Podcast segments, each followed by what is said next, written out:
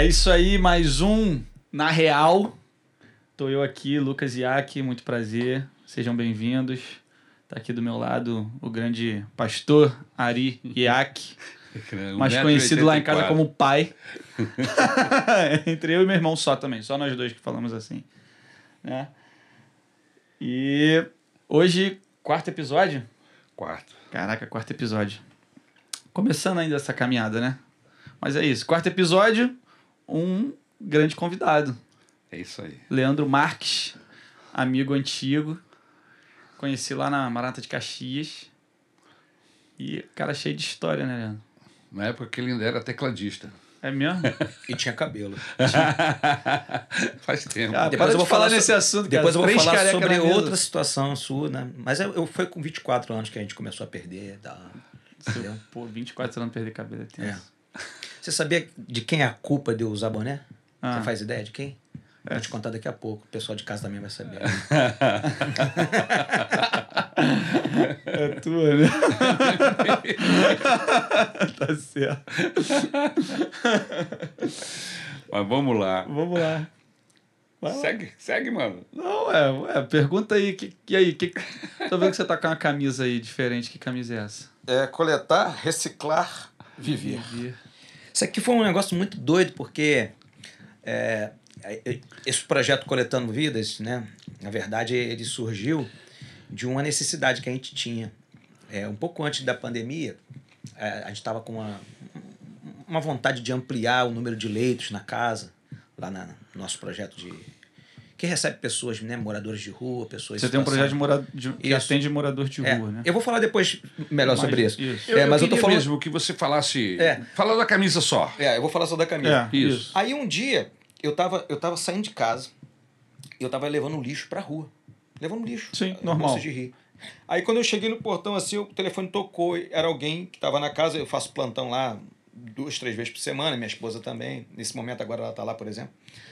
E aí alguém falou assim, Leandro, olha só, é, vou cortar a luz aqui, tem que pagar a luz, tu esqueceu de pagar a luz. aí eu, é mesmo, cara, mas por que não pagou? Alguém esqueceu, não sei o quê.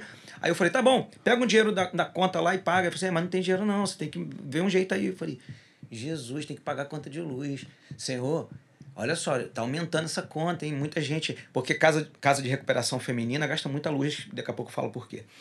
E ah. aí, quando eu tava ali naquele lugar, cara. É, eu não vou dizer que foi audível, não foi uma coisa, um vento que soprou, uma voz que veio, mas o Espírito Santo falou no meu coração assim: a resposta está nas suas mãos. Parecia até aquela coisa de filme americano, uh -huh, né? Uh -huh. A resposta está nas suas mãos. Mãos, mãos, mãos.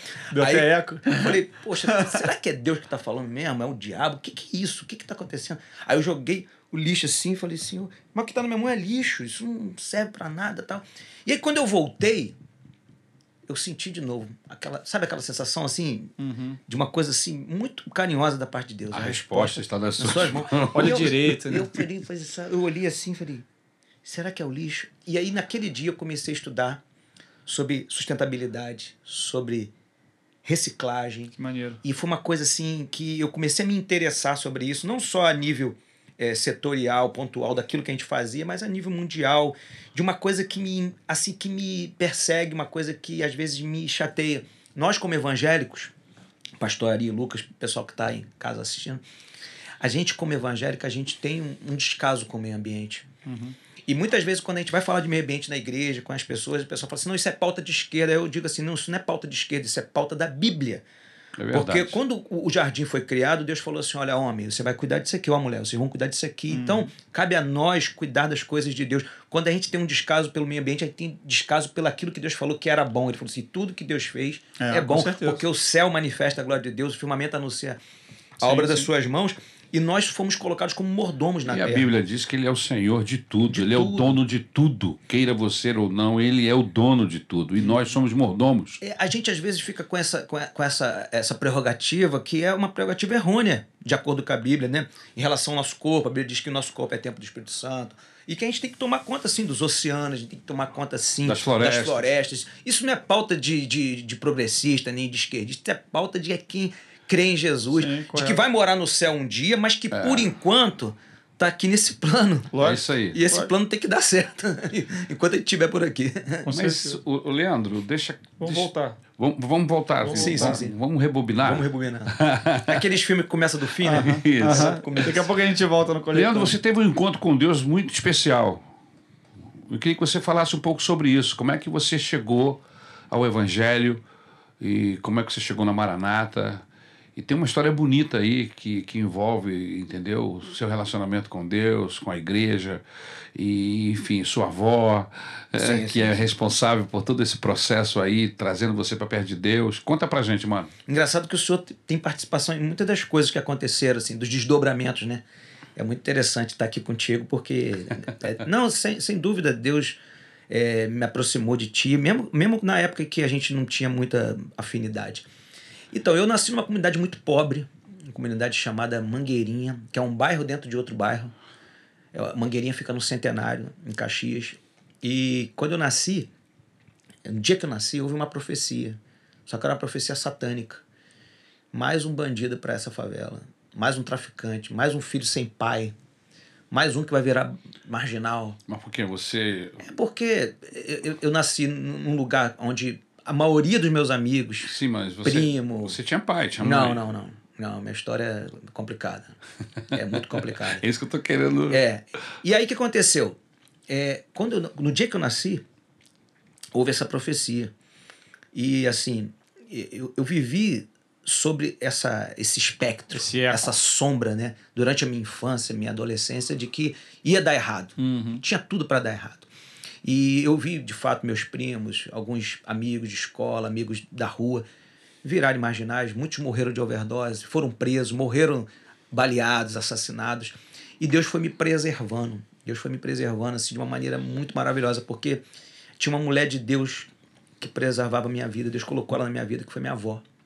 Minha avó é uma mulher assim maravilhosa, uma mulher ímpar. Tudo que eu, que eu tenho assim de paixão pelo evangelho, eu aprendi com a minha avó. Eu, eu lembro da gente ir em casa assim, com 12 anos de idade, na hora do café da manhã, antes de eu ir para a escola, a gente tomava café. Minha avó falou: "Hoje a gente não vai tomar café, hoje a gente vai orar e vamos clamar batismo com o Espírito Santo". Eu fui batizado com o Espírito Santo no café da manhã, com 12 anos de Caraca. idade assim. Que interessante. Uma coisa assim muito doida, assim, muito doida. E minha avó, é- ela, ela- se ela vivesse hoje, ela já dormiu no Senhor, ela seria meio que famosinha, assim, porque minha avó, ela compôs muitas canções. A minha avó, ela chegou a ser regente do coral de irmãs da Assembleia de Deus de Madureira. Aham. Uma igreja histórica, É. que é histórica até hoje. Sim, É. sim. Mas naquela época era muito mais proeminente. E tudo que se fazia em Madureira, como não tinha esse, essa mídia É. que tem hoje, tudo Virava que se fazia é, referência. viralizava no mundo inteiro. É, Eu já cheguei na Inglaterra, em, em- em- em Manchester, e o cara cantando uma música em inglês, que eu falei, cara, essa música é da minha avó, cara, qual é? Ele cara tá cantando em inglês. É uma música que vocês conhecem, muita gente deve conhecer. Nessa noite feliz, Nesse santo nesse lugar. santo lugar, eu marquei o encontro com Deus. E minha avó, ela, ela, ela fez muitas músicas, porque ela, ela escrevia essas músicas para um, pro, pro coral das irmãs, na Assembleia de Deus. O senhor bem sabe, né, pastor? Isso. Todo ano tem o, o Congresso das Irmãs, Congresso dos Irmãos, Congresso de Jovens, Congresso. de- E, e ela que escreveu o hino oficial. Que Hinos legal, como, por cara. exemplo, Uma coisa estou sentindo aqui agora, que, Que Deus, Deus está nesse lugar. Minha avó que escreveu. E, e coitada, a velha morreu pobre, né? Porque não tinha essa parada de copyright, direito autoral, ela não gravou. Os caras gravaram, São é. músicas que tão, rodaram o mundo. É, um monte de gente É, gravou. e que aparece hoje, se você for pesquisar no Google, diz que não tem autor. Não, autor é, desconhecido. Autor desconhecido. Algum, alguns tem. Tire Cavalhais gravou música da minha avó, Josia Menezes, Joseli Scarabelli. Uma galera da antiga aí, né? Aham. Até o, o Osés de Paula, algumas pessoas assim. E o que acontece? É, a minha avó, ela tinha um cuidado muito grande comigo, porque a, a minha história é uma história muito complexa. É, a- eu, eu, eu, eu, vi- eu vim de um, de um estupro, né? E assim, eu sou fruto disso. E é por isso que eu sou contra o aborto.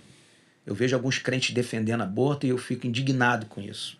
Porque o que eu penso é o seguinte: se já foi cometido um crime, por que cometer o segundo O crime? segundo, Uma né? sequência. É uma sequência. Então, eu sei, eu sei que é muito difícil, né? É, Uma, É. é uma discussão que está sendo É. assim, ampliada no Brasil, de crianças que são estupradas, às vezes, pelo próprio pai, É de histórias assim terríveis. Terrível. Mas eu tô aqui para dizer que, é, é, que Deus pode transformar maldição em bênção. É. Que Deus pode transformar aquilo que tinha tudo para dar errado É. em, em, em, em vitória, em Por isso a profecia lá maligna. Isso. Porque todo mundo da comunidade sabia a história. Sim, sim. A, a- minha mãe, né, com 17 anos, ela estava voltando da escola um dia, e aí ela foi cercada por homens que maltrataram ela tal. Caraca. E ali o médico na época falou, ó, vamos tirar essa criança, essa criança não vai não- vai ter um futuro bom, não tem um pai e tal. E minha mãe estava com um problema muito sério, né, psicológico e tal. E nessa época, é, quando a gente volta, né, 30, 40 anos, eu não vou falar a minha idade aqui. É, a gente volta 20 anos atrás, né? E aí, e aí o que acontece? Era, uma outra, era, uma- era um outro contexto, né? Aí o médico, ah, é, ou, a, ou a mãe ou a criança, tinha aquelas dualidades, aqueles paradoxos, né? Ó, vai Aham. morrer a mãe ou vai morrer a criança. Aí minha avó, orando ali, Deus falou com ela através da palavra e, e Deus falou no coração da minha avó: olha, não vai morrer mãe, não vai morrer criança, a criança vai viver e vai ser uma bênção, Deus vai usar essa criança. E minha avó diz que no dia que eu nasci, ela me pegou no colo assim, me levantou, tipo o macaquinho levantando o Simba, né? O Rei Leão. o Rei Leão, né? Ela me levantou assim, tá aqui, senhor. Aqui, ó. E ela me consagrou ali como, como Simeão, né? Se consagrando Jesus ali. Uma coisa assim, muito legal, assim. Caramba. E minha mãe Cena. não tinha condições de tomar conta de mim, porque ela ficou numa situação, uma vibe psicológica muito grave. Hoje, graças a Deus, minha mãe tá bem. Minha mãe é convertida, minha mãe é membro da, da, da Igreja Maranata, né? Pô, glória a Deus. muitos anos. E, e, e teve, mas teve um tempo que eu não pude viver com a minha mãe. Eu tive que viver com a minha avó por causa dessa condição. Sim. E aquele tempo foi muito legal na minha infância. Eu, eu, eu pô, com 10 anos de idade já tinha lido a Bíblia toda, Caramba. quatro vezes. Toma. Caraca. Quatro. Mas não Ah. é porque eu queria. Minha avó era tipo talibã. tu imagina que um dia acabou a luz. Não é porque eu queria. Não, acabou a luz um dia, minha avó falou assim, eu falei, vó, vamos dormir, acabou a luz. Ela falou, não vou dormir nada. Acendeu três velas acima e lemos o livro de Juízes. A luz de vela, uma coisa assim que eu lembro da minha infância, né? E eu tinha assim aquele Pô, mas o desejo. livro de juízes é bonzão, hein, Pô, cara? o livro de Juízes é muito Pô, pra criança. Você come o livro. Não, o livro de Juízes pra criança é tipo um, sei lá, é, uma o- história em quadrinho. É uma história em quadrinho. Super-herói. Pô, tem Sansão, tem Yeah. Gideão, tem Jefité, pô, Pô, só parada Débora. É só doida, Débora. pancadaria. É só- Lance louco, mano. É muito top. E aí, é, desde criança eu tinha essa, essa, essa vontade em mim. Um dia eu vou ser um pregador, um dia eu vou ser um pastor, um dia eu vou ser alguém que vai estar é, pregando o evangelho, fazendo a obra. Só que eu- aconteceu uma coisa muito grave. É, minha avó ficou muito doente. E aí eu tive que voltar de novo a morar com a minha mãe, né? E voltei de novo para um lugar onde tinha um- umas companhias e, te- e eu me misturei. E aquela profecia que tinha sido vaticinada no passado, ela começou a voltar de novo. Porque eu comecei a misturar. E eu já estava ali na- meio que na minha adolescência, aquela coisa de rebeldia, que é coisa normal de, de adolescente. Mas se você estiver num ambiente errado, né, a coisa Já era. descamba. E foi justamente num dia. É, o ambiente não determina, mas ele. Mas influencia. Influencia. É, a Bíblia diz que é mais Contribui. conversações corrompe os bons costumes. É. E aqueles bons costumes estavam sendo corrompidos. Não por causa da minha mãe, porque ela é uma ótima mãe, mas porque ela tinha que trabalhar, eu ficava sozinha, Lógico. aquela coisa. Como é essa, essa dualidade hoje né, das famílias que deixam as crianças em casa, É. principalmente a Baixada Fluminense. E aí um dia, um belo dia, eu tô andando com a minha mãe assim, no calçadão de Caxias, rua José de Alvarenga. E aí a gente chega assim, no meio do calçadão tá rolando um som. Um som diferente que a gente nunca tinha ouvido, porque eu tava acostumado com a Assembleia de Deus, aquela coisa.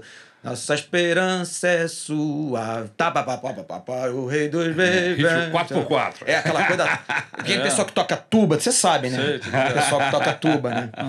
Sei mais ou menos. É, mas. já ouvi Né, porque tu ouviu falar, né? Sim. Eu era bombardino, não sei. Não, era tuba. Era tuba, era tuba.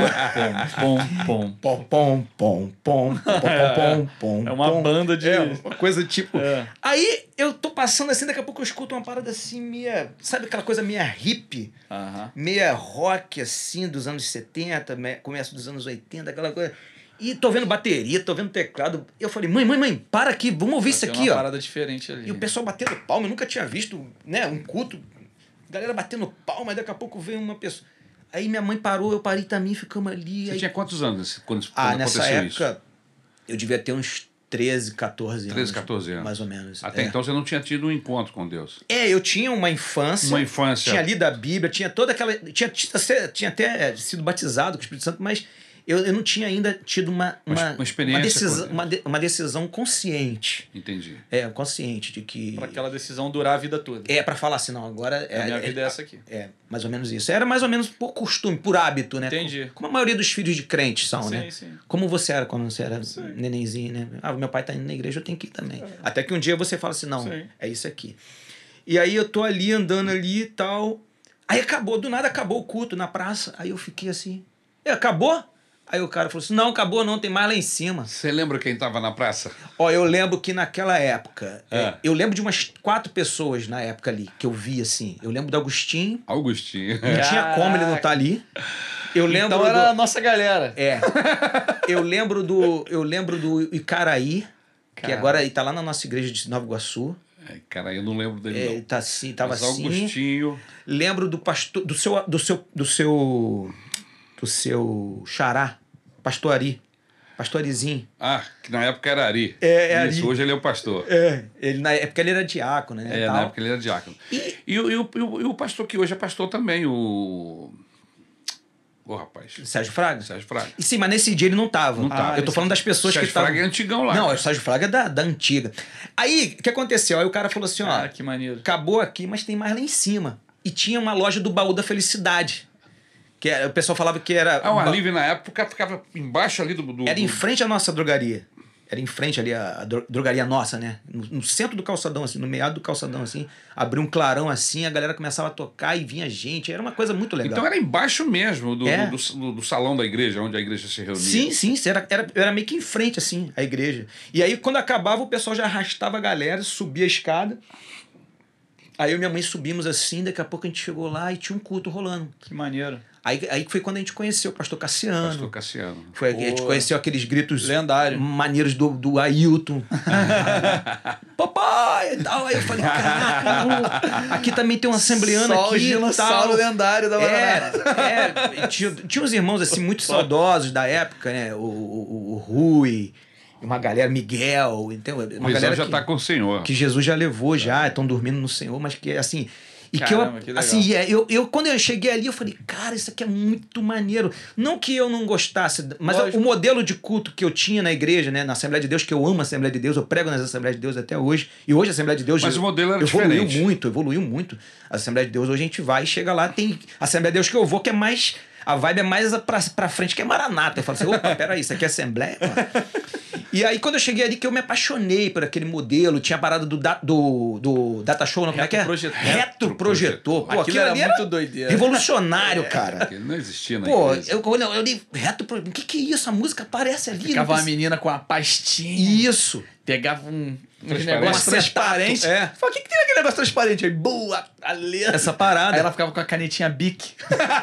Entendeu? Não, e às vezes tinha uma parada errada no, no hino, aí o pastor Cassiano meio que falava, ô, isso aqui tá errado. Aí a menina tirava, aí pegava um piloto. Corrigia um na re- hora. Corrigia. É, já tinha um- uma, uma- uma É. caneta própria para. É isso. Aí, não, e chegava alguém e falava, eu quero cantar um hino novo aqui. Eu lembro que uma vez pastor, pastor Daniel Bonfim, a se galera não me fazia engano, a letra na hora. ele ia cantar uma música nova ali. E- aí o pessoal, não, então fala música. Aí pá, escreveu na hora e já jogou no reto Pegava projetor. alguém pô. com a letra boa. É, era muito legal Pô, isso. maneirão. E não precisava usar, usar a harpa cristã, né? Que é aquela.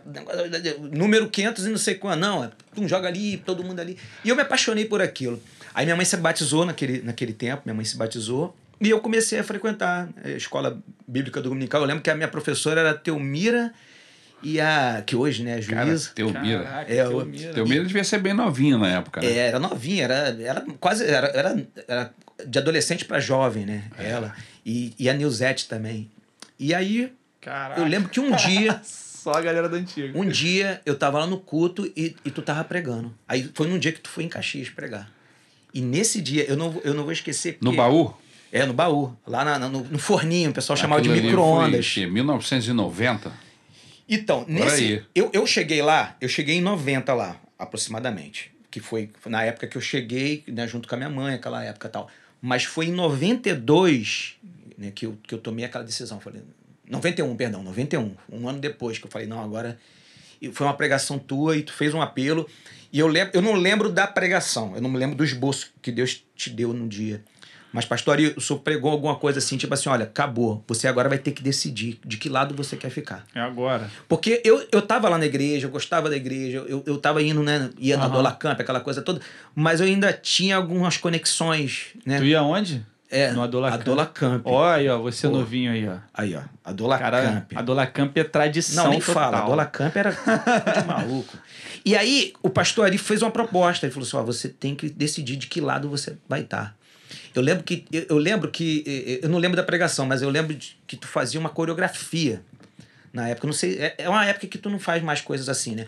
Tu subiu no púlpito, aí teve uma hora que tu fazia. Aí tu, aí tu, caía, aí tu pulava assim, ó. Aí tu, pum, aí caía. Aí tu sobe de novo, e cai, e sobe de novo. Era uma coisa até meio engraçada, assim, né? E engraçado que eu tinha uma parada quando eu era criança, eu era mais novinho, eu olhava pro pastor Ari, eu, eu, eu, eu não sei porquê, eu associava ele com o Steve Martin, mano.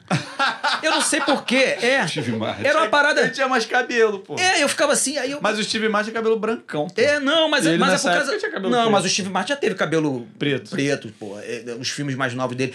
E aí eu, eu, eu meio que criei uma, uma afinidade com ele, porque eu Entendi. gostava muito do Steve Martin. Pô, o Steve Martin é top. Aí eu olhava assim e falei, pô, o Steve Martin, mas esse pastor é o Steve Martin. Do nada assim. Não, é porque quando eu era criança, até hoje ainda tem essa parada de ficar associando as coisas. Pô, esse cara parece com fulano e tal. E aí você Aham, acaba criando uma aham. associação.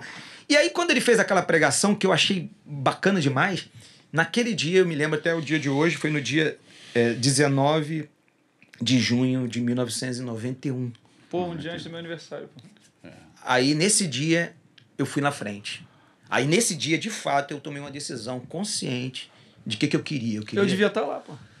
Aí eu não vou lembrar, mano. Ué, mas lógico que eu devia estar lá. 91, né? Ué, 91. É. eu era um, um bebê de um, Um, ano. bebê, um bebezão, um bebezão. Se minha mãe tava, eu tava.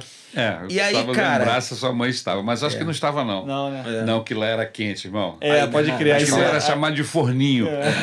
Era um corredor Micro-ondas pros mais com uma janela só. Ah, então não tava, não. Aí nesse dia, eu tomei uma decisão. Eu falei assim, pô, cara, eu quero ser crente, eu quero ser crente de verdade, eu quero servir Jesus. E eu não quero só ser.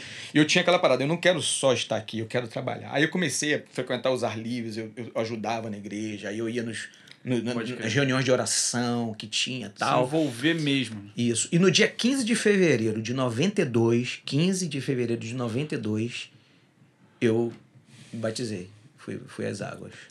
Aí foi no dia que eu fui, fui batizado em Xerém. E aí o senhor também me batizou nesse dia. Fui eu mesmo que batizei você? Foi.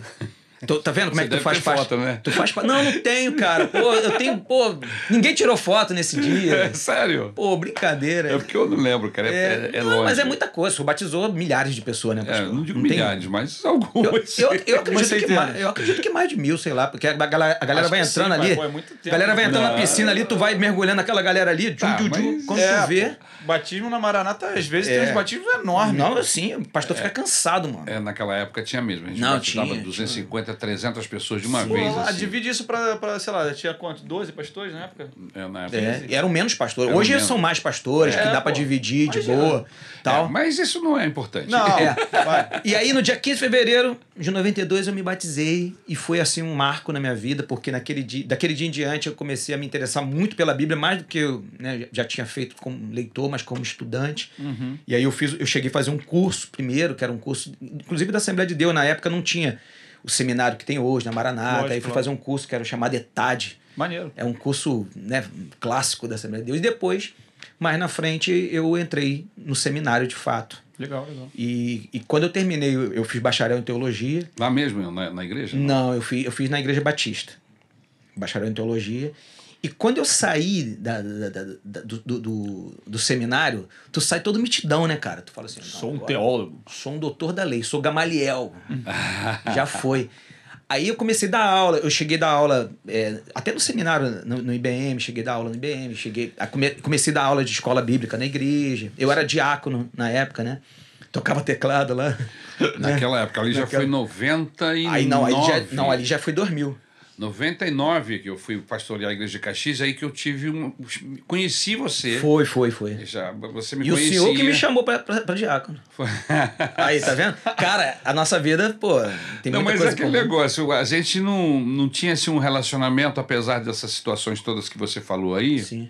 Mas eu comecei a prestar atenção em você a partir do momento em que você começou a nos ajudar no louvor, no culto de terças-feiras, que eram cultos muito bons. Sim, cultos, aqueles cultos eram memoráveis. Pô, os cultos de, de, cultos de terça-feira, semana. da- poxa vida, era mil, mil duzentas pessoas que a igreja superlotava e, Cara, e não é tinha doido, e não né, tinha uma programação poderosa assim com, com, com artista, Nada, com cantor, era só Era muito orgânico, é. culto de oração, música Clássico. de Deus Clássico. e uma mensagem, entendeu? Gente caindo pelo ladrão. E aí Sei lá Bombava, por que né, cargas Nossa, d'água a gente não tinha um tecladista na terça-feira para nos ajudar. Foi, foi, é. na Tanta gente, né? E aí esse menino soube que ele era tecladista. E aí ele subiu pro Eu não chegava a ser um tecladista, entendeu? Era só. Não, mas ele tirava um som legal. Era um né? remedo de tecladista. Pô, a gente não tinha nada. Então, você sabia lá uns 10 corinhos, E 11 eu- mas eu, eu, eu, eu era um pseudo-tecladista, mas uma coisa eu sabia fazer. Eu conseguia tocar todos os hinos que o senhor cantava, que ninguém conhecia, Aí, mas eu conhecia. Aí. Você tinha uma baita de uma carta na manga. tinha como. É Pô, que verdade. isso, eu tinha um cancioneiro aqui dentro Pô, já, que pô. É, porque ele era É. da, Ble- foi da Assembleia de Deus durante um período, e eu também, então. O pastor tirava aqueles hinos na fitalina lá, vum, eu. já tava sabia. tudo certinho. Aquilo ali, mano. Todos os músicos eles têm medo de você por causa disso. Ah, Eu tô falando a verdade, isso é sério, isso é comentado em bastidor. É mesmo? Pastoria demais, isso aqui. Mas toda vez que eu tô tocando, eu fico com medo, mano. Porque ele vem com um hino que eu nunca ouvi na vida. Eu falei, tu nunca ouviu, mas o bagulho era top na época, tu não faz ideia. Era trending topic na época. Não, várias vezes eu tava né, no culto, assim, do nada eu não estava na escala, aí eu tô sentado lá no meio da galera, assim, né? É. Aí o pastor arranca o hino ali, mano, do nada os, os músicos ficam como? Não. Aí eu tenho que subir lá em novo, tá? Pô, mano, dá licença aí rapidinho. Um, Esse aqui eu Aí, manjo. Já sei. e aí foi nessa época. Foi nessa época que nós ficamos mais juntos, mais- que eu comecei juntos. a conhecer você. E teve uma parada, mano, que eu tenho que falar nesse, história. eu tenho que falar nesse podcast, que é uma parada memorável. Eu não sei você que tá me ouvindo aqui, você que é da Maranata ou de outra igreja, que tá acompanhando a gente, eu não sei o quanto. Qual é o seu relacionamento com o seu pastor. Mas, cara, você faz ideia, eu tinha um pastor tão top das galáxias que ele fez a minha mudança, mano. Tu faz ideia do que o teu pastor fazer. Eu não posso nem falar isso, porque daqui a pouco o neguinho vai querer falar, pô, pastor, faz minha mudança também. Pô, mano, Cara, tem uma galera que a gente já perguntou. Aí, eu, eu- eu morava no, pô, num lugar longeão. Aí eu cheguei um dia e falei, pastor, aí, tô precisando mudar ele. Cara, como é que a gente vai fazer? Tal, tal, tal. Tá, vamos arrumar o caminhão, aí arrumamos o caminhão tal, daqui a pouco. E ia ter um motorista tal, só que não, não apareceu o motorista. Quem foi o motorista na última hora? Quem? Pastor Quem tem carteira de Iac. caminhão? Mano, Quem tem foi muito carteira de caminhão? mano. Aí daqui a pouco o pastor Ari chegando com um caminhãozão assim, mano. Aí ele entrou lá, pegou, ajudou a pegar as paradas também. Lógico. Eu lembro que no dia meu cunhado ele tinha uma motinha assim, aí eu só ouvi a moto dele e falou: Ih, qual é dessa moto aí? Aí já pegou a moto, começou a andar com a moto, tá? Foi muito legal. Aí. E, e eu, isso, isso tá na minha memória até hoje, né? Porque isso é muito legal, cara. É assim, a, a gente é uma família, né? A, a Igreja Maranata é uma. Pra mim, é minha, minha família, né? Sim, sim. E, é- e esses momentos são muito marcantes. E, e esse, esse momento, a- o fato da gente ter trabalhado junto tanto tempo, durante dois, dois, dois Dois períodos. Foram né? dois períodos, Dois, dois- dois períodos. Nós ficávamos na, na, na, igreja um período de três anos. três anos, sim. É, em 99, naquele período especificamente, nós ficamos quatro anos. Quatro anos foi, verdade. foi, eu lembro. Isso. Isso. E depois o senhor voltou, ficou mais três anos. Exatamente. E aí peguei você duas vezes nesse rodízio. Foi, pastores, foi, foi. é. Muito legal. Foi e, eu- e, e aí, pastor Ari, é muito interessante porque eu, eu, eu, faço, eu, eu, eu- eu- vamos dizer assim, eu tomo a minha decisão numa pregação do pastor Ari, eu, eu, eu, eu me batismo, e aí é uma coisa muito simbólica, é claro, mas ele estava lá no dia também. Ele me chama pela primeira vez, a primeira vez que eu preguei Ah, aham. na igreja, na Maranata, assim, num culto, foi o pastor Ari que me chamou num dia de terça-feira, ele me chamou, vem cá, meu filho, vem cá, você tem mensagem? Aquele jeitão dele, você tem mensagem? Eu falei, pastor, acho que sim, né? Aí ele falou assim, então, terça-feira você que vai pregar. Aí eu, Maneiro. né? mas aí tu, como? Tu Ah, treme, né? lógico. Porque tu chega no culto de terça-feira, não parece não, mas o pastor falou agora, É, tinha o curso de terça-feira é bom, mil mano. e tantas pessoas ali. Mil e tantas pessoas. A É, igreja lotada com gente em pé no, no saguão É, da igreja. É, gente em pé. Era um absurdo. E tinham vários grandes pregadores na época, o pessoal ali já, todo ali, eu, eu não- pô, tu se sobressair, aí tu fica assim, né? Porque, de, de fato, não tem como você falar que não. Você tá ali para falar da mensagem do Senhor, você tá ali porque você é servo, mas tem aquela parada de você falar, rapaz, eu- aquele diácono ali, não sei o que, tu fica assim. E aí foi um dia muito legal, o pastor Ari me tranquilizou e na- naquele dia Deus agiu. Não, mas foi gente. muito bom. Deu. Foi, Foi um palavrão, não foi uma palavra. aí tanto que depois ele me chamou para pregar outras uma palavra vezes. muito boa, foi muito boa. Era, foi um, umas mensagens abençoadoras que Deus. E aí um dia, um dia eu, eu tava. é, eu lembro que eu tava dando aula de escola bíblica dominical e o pastor Sérgio Fraga me ligou. Ele me ligou e falou assim, cara, eu preciso de você. Eu falei, por quê? Ele falou assim, ó, a gente vai fazer um ar livre na rua e eu tenho que pregar em Nova Iguaçu, que o pastor Paulo me chamou para pregar lá. E eu queria que você dirigisse o ar livre nesse dia. Engraçado porque o que me levou para Maranata foi justamente o, o, o culto ao ar livre, que foi a chave, né? Foi o gatilho para poder a porta de entrada. Mas depois que eu entrei pro seminário, aquela coisa de tu ficar meio que, né, meio que, ah, agora eu sou doutor da lei, não sei o quê. Eu já fui para outro canto, eu já queria uma eu queria uma outra praia.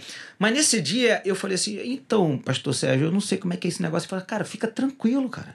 Você vai chegar lá, você vai pegar o violão, você toca mais ou menos, canta uns hinos, uns corinhos da igreja. Depois você faz um apelo, meia dúzia vai querer aceitar Jesus. Se tiver algum endemoniado, tu expulsa. Se tiver algum doente, tu cura. E no final. Aí eu, só isso, pastor Sérgio? Na época ele nem era pastor, ele, ele era. Ele era diácono. Era, era diácono, era Ele diácono. diácono era. Aí eu falei, só isso, Sérgio? Ele, só, mais nada. Eu falei, valeu. Tá então, bom. Moleza. Então eu vou.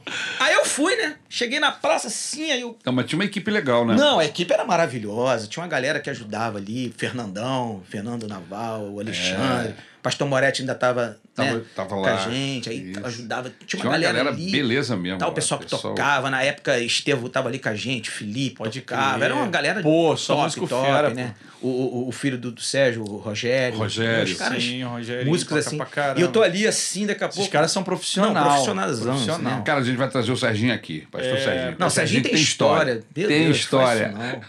que isso, cara. Ele- Histórias de ar livre. Não. Aí eu tô ali e tal, e aí, pô, eu lembrei, cara. Eu falei, cara, eu tô aqui. No lugar que você No lugar que eu cheguei quando eu era criança. Isso Agora é eu tô doido, aqui, eu que tô aqui. E aí eu fazendo culto ali, cantando, pregando. E naquele dia foi muito legal, por quê? Porque eu fiz o apelo e várias pessoas vieram na frente, aceitaram Jesus. Pô. A gente orou pelos enfermos, mas teve uma parada que foi muito sinistra. Chegou uns caras meio endemoniados lá, e eu falei, cara, vou expulsar agora. Vem. Tum! Sai, diabo! E o diabo não saía, mano. Ih, mano. Sai, diabo! Aí o diabo não saía. Eu falei, caraca, Como é que é isso? não me, Sai ensina, diabo. não me ensinaram isso. tu. Não me ensinaram Fala, isso no. Não me ensinaram Sai, isso. vai no- lá pegar um ônibus. É, não me ensinaram. não me ensinaram isso no seminário. Como é que é, cara? Em nome de Jesus e tal. Aí daqui a pouco eu olhei e falei, pô, esses caras não estão endemoniados, não, mano. Peraí. Aí eu chega aqui, mano, chega aqui. Aí cheguei perto dele assim, deixa eu ver se é cachaça. Aí cheirei assim, falei, ih, cara, não é cachaça, não. Aí daqui a pouco alguém falou, Leandro, isso aí é crack.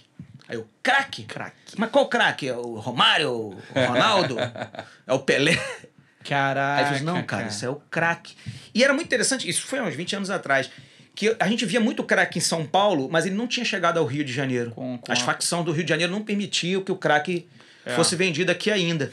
Mas aí, naquele, naquele tempo, coincidentemente, foi quando a época que o crack chegou ao Rio de Janeiro. Sim. E pela primeira vez na minha vida eu vi pessoas com abstinência do crack ali, síndrome de abstinência do zumbi. crack. E aqueles caras estavam ali na frente, e ali houve uma catarse no meu ministério, porque foi justamente naquele dia que eu me apaixonei por pessoas em vulnerabilidade, por, pelos excluídos. Porque até então eu vinha de uma história, né, uma história onde eu passei por uma comunidade, onde eu convivi com o tráfico, onde eu convivi com a violência muito de perto. Eu, eu me apaixonei pela igreja, pelo trabalho de rua, mas quando eu entrei no seminário, eu tomei um outro rumo ministerial. E de fato eu poderia ter né, continuado, se tornado um, um, um- um professor. Cheguei a, a- a- a ensinar Pentateuco, é, bibliologia. Mas aí depois, naquele dia eu falei assim: não, foi para isso que o senhor me chamou. Eu tenho que ser pastor dessa galera aqui. E daquele dia em diante eu decidi que eu seria pastor de travestis, de prostitutas, de usuários de crack, de moradores de rua, de catadores de papel, de gente que ninguém queria, de gente que o mundo tinha abandonado, que as famílias desprezaram, que o Estado desamparou, que a sociedade desprezou, mas que Jesus morreu na cruz para salvar. Amém. E foi naquele tempo que eu tive que fazer uma releitura dos evangelhos e eu comecei a entender como Jesus se preocupava com pessoas que ninguém queria.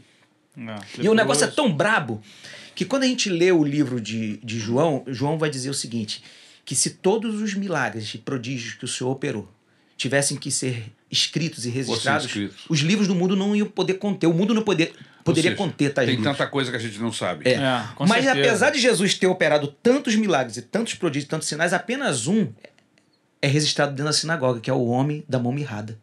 Todos os outros foi fora do sinédrio, fora dos quatro, das quatro paredes. E eu comecei a me perguntar por que, que Jesus operava tão tanto do lado de fora e tão pouco do lado de dentro Fora do processo religioso. do processo religioso. E aí eu comecei a perceber que Jesus operava muito fora porque talvez aquela mulher do fluxo de sangue nunca tivesse a chance de entrar na É. sinagoga. Aquela amaldiçoada, Com aquela maldita. não. É. O fedorento do, do, do Bartimeu nunca poderia passar na porta do Sinédrio. É, o leproso. O leproso nem na cidade, Lucas. Podia ele entrar. podia entrar porque ele tinha que ficar além dos muros, no Exato. meio do monturo, no meio do lixo, do esgoto da Não, e sociedade. quando chegasse alguém perto, ele tinha que dizer: Ele tinha que dizer. Eu sou leproso. E, e, e para a pessoa se afastar. Exatamente. Aí Jesus sai do meio religioso, ele- Jesus pula o muro e Jesus vai no meio do monturo e visita os leprosos. E Jesus vai lá É. e, e- e- ama e acolhe aqueles que o mundo não quer, aqueles que a sociedade desprezou. E eu- quando eu comecei a entender isso, eu falei assim, cara, esse ministério é muito gostoso. E é tão legal porque a primeira pessoa que relata a ressurreição de Cristo não é um doutor da lei, não é um levita, não é um sacerdote, não, é a prostituta convertida. Cabe a ela ser a porta-voz de que ele havia voltado. E o cara que, que, que, que, que inaugura a era da graça não é um apóstolo, não é um bispo, um pastor, não. É um ladrão, mano. É. Isso, é, isso é explosivo demais É, pra pode mim. crer. E eu, e eu vendo aquilo ali, eu comecei a fazer uma releitura dos evangelhos com foco aos perdidos, aos desamparados, aos excluídos. Cara, que maneiro. E aí eu comecei a fazer um trabalho de. Se tipo voltou assim, pra isso. Se voltei para isso. Comecei a fazer muito trabalho em casa de recuperação, em presídio, em boca de fumo, em escolas. E aí um dia. Quando a gente começou a andar mais junto, Sim. você estava nesse processo de, de, de, de- de reintegração, né? É uma readaptação, talvez. né? É, e, e- e a gente sentia a sua preocupação, tanto que, que as primeiras músicas que você gravou, colocou Não, eu, eu vou falar disso agora, que agora tu entra também nessa história. Desculpa botar nesse monólogo aqui, é porque é muito, é muito emocionante toda, toda essa odisseia, né, cara? tô- tô ligado, aí um tô dia eu cheguei na favela, eu entrei da favela, aí eu peguei a guitarra e comecei a cantar. Eu num culto ao ar livre, dentro da favela, em frente à boca de fumo, assim tal. E aí eu tô cantando hino da harpa, cara. Lógico. Hino da harpa. Ok. Tá, tu tá cantando. Foi na assim. cruz, foi na Foi na cruz, onde Eu um não dia lembro eu que vi. dia, que, que, que livro, que, que, se era Rua de? Cruz. que- Aí o traficante parou assim e falou assim: Aí, aí o pastor, eu falei, qual foi, mano? Pô, canta outro hino aí, mano. Eu falei, qual foi, mano? Pô, esse hino aí é de enterro, cara. os pastores, quando os bandidos morrem aqui, canta esse hino aí pra enterrar os bandidos, mano. tu vai azarar a boca aqui, canta outro hino aí. tu vai azar. Aí eu olhei assim. Pô, mano, valeu aí, desculpa aí, mano. Vamos tocar outra aqui, valeu. Tem lógica o que o cara Aí- tá falando. Aí do nada eu olhei assim, mano. Azarar a boca. É, aí eu, do nada eu olhei assim, eu vi uma caixa, aquelas caixas box de música que sim. o pessoal bota, né? O pessoal vai pra favela e fica ali naqueles joguinhos tal, fumando cigarro, tomando cerveja e fica escutando aquelas músicas ali e tal. Jukebox. É, é jukebox. Aí eu tô vendo ali e tava tocando uma música. Na verdade, tava tocando um rap Ah. do Racionais, se eu não me engano e tal. E tá. E tá tocando e a galera tá dançando aquela, né, aquela baladazinha e tal. E eu tô olhando aquilo, tô ouvindo o cara falando aqui, o traficante, tô ouvindo a música tocando e tô vendo aquela galera assim se perdendo. Aí eu chamei o baterista e falei, "Ei, faz aquele ritmo ali, mano, que tá tocando ali, vai, vai, tu, pá, tu, tu, tu, tu, pá. E começou, o cara começou, faz a mesma coisa, faz a mesma coisa, vai, vai, bate aí, bate aí. Não, não, não, não, toca nada não, gente, não toca nada não. Só o beat. Só o beat. E eu comecei a rimar. Eu comecei a rimar a palavra em cima do beat, pá, pá. Cara, na hora que eu comecei a rimar, começou a juntar as crianças. Daqui a pouco veio as novinhas, daqui a pouco os novinhos, os cracudinhos, o pessoal, daqui a pouco os traficantes com arma. Juntou uma galera e eu só rimando e mandando e tá, e não sei o quê. Eu não lembro que, nem o que que eu rimei naquele dia. Mas foi um negócio assim extraordinário. Que aí, E na hora que eu orei assim, algumas pessoas aceitaram Jesus, a gente conseguiu levar algumas pessoas dali da favela para cá de recuperação. Caramba. E dali em diante eu decidi. Eu falei, cara, eu vou começar a escrever rap. E é interessante porque eu nunca gostei de rap, porque eu sempre fui roqueiro. É, tu eu gosta- sempre gostava de. Eu sempre Tu gostei gosta de de. YouTube. Eu gosto de pop rock, de rock. E aí eu falei, não, eu vou começar a escrever rap. Aí comecei a escrever rap, comecei a escrever rap, tal, tal, tal, tal, tal. Aí um dia eu fui numa casa de recuperação pra levar um menino, aí o pastor falou assim: pô, Leandro, não tem mais como botar ninguém aqui, cara. Tá lotado. Eu falei, caraca, e o que tem que fazer? Ele falou, pô, cara, a gente tem que arrumar outro lugar. Um lugar maior pra gente. Eu Falei, então vamos comprar outro lugar, mano. Vamos comprar outro lugar pra gente fazer uma obra aqui. Eu falei, tal. Aí, um dia eu fui cantar rap num lugar, aí eu encontrei com um irmão que conhecia o Davi Sassi. Davi Sassi, na época, tava no, no auge Tava. da carreira, cantando. O zino dele era Sim. trazendo a arca, não Só sei não. quê. É. Sim, Davi Sassi era o Aí- grandão da época. Aí o Davi Sassi me viu assim cantando, pô, que maneiro teu rap, não sei o quê. Eu falei, é, cara, faz um show, mano, pra mim. Aí, ele, como assim? Eu falei assim, pô, eu tô precisando comprar um sítio com uma casa de recuperação, mano. Aí o Davi, pô, cara, faço sim. Só tu me chamar no dia, não vou cobrar cachê, não. Vou fazer de, de boa aí, legal. Aí eu voltei, Maneiro. cheguei em casa minha mulher, falei, aí, amor, consegui convencer o Davi Sassi de fazer um show Eu lembro dessa época aí. pra gente ganhar dinheiro pra gente comprar aquele sítio lá da casa que tá precisando. Eu lembro de você me falando isso. Aí eu fui de, de boa, né? Falei, vou fazer um show. Pô, legal demais, vou fazer um show. Só que eu esqueci que tinha que alugar o espaço, É. tinha que alugar o som, É mó tinha perrengue. que comprar o ingresso. Eu achava que era só artista, né? Eu não sabia como é que programava o evento. E aí organizei um negócio. Aí, e na hora de arrumar o dinheiro? Eu falei, como é que eu vou arrumar o dinheiro pra fazer esse show? Aí eu tive uma ideia.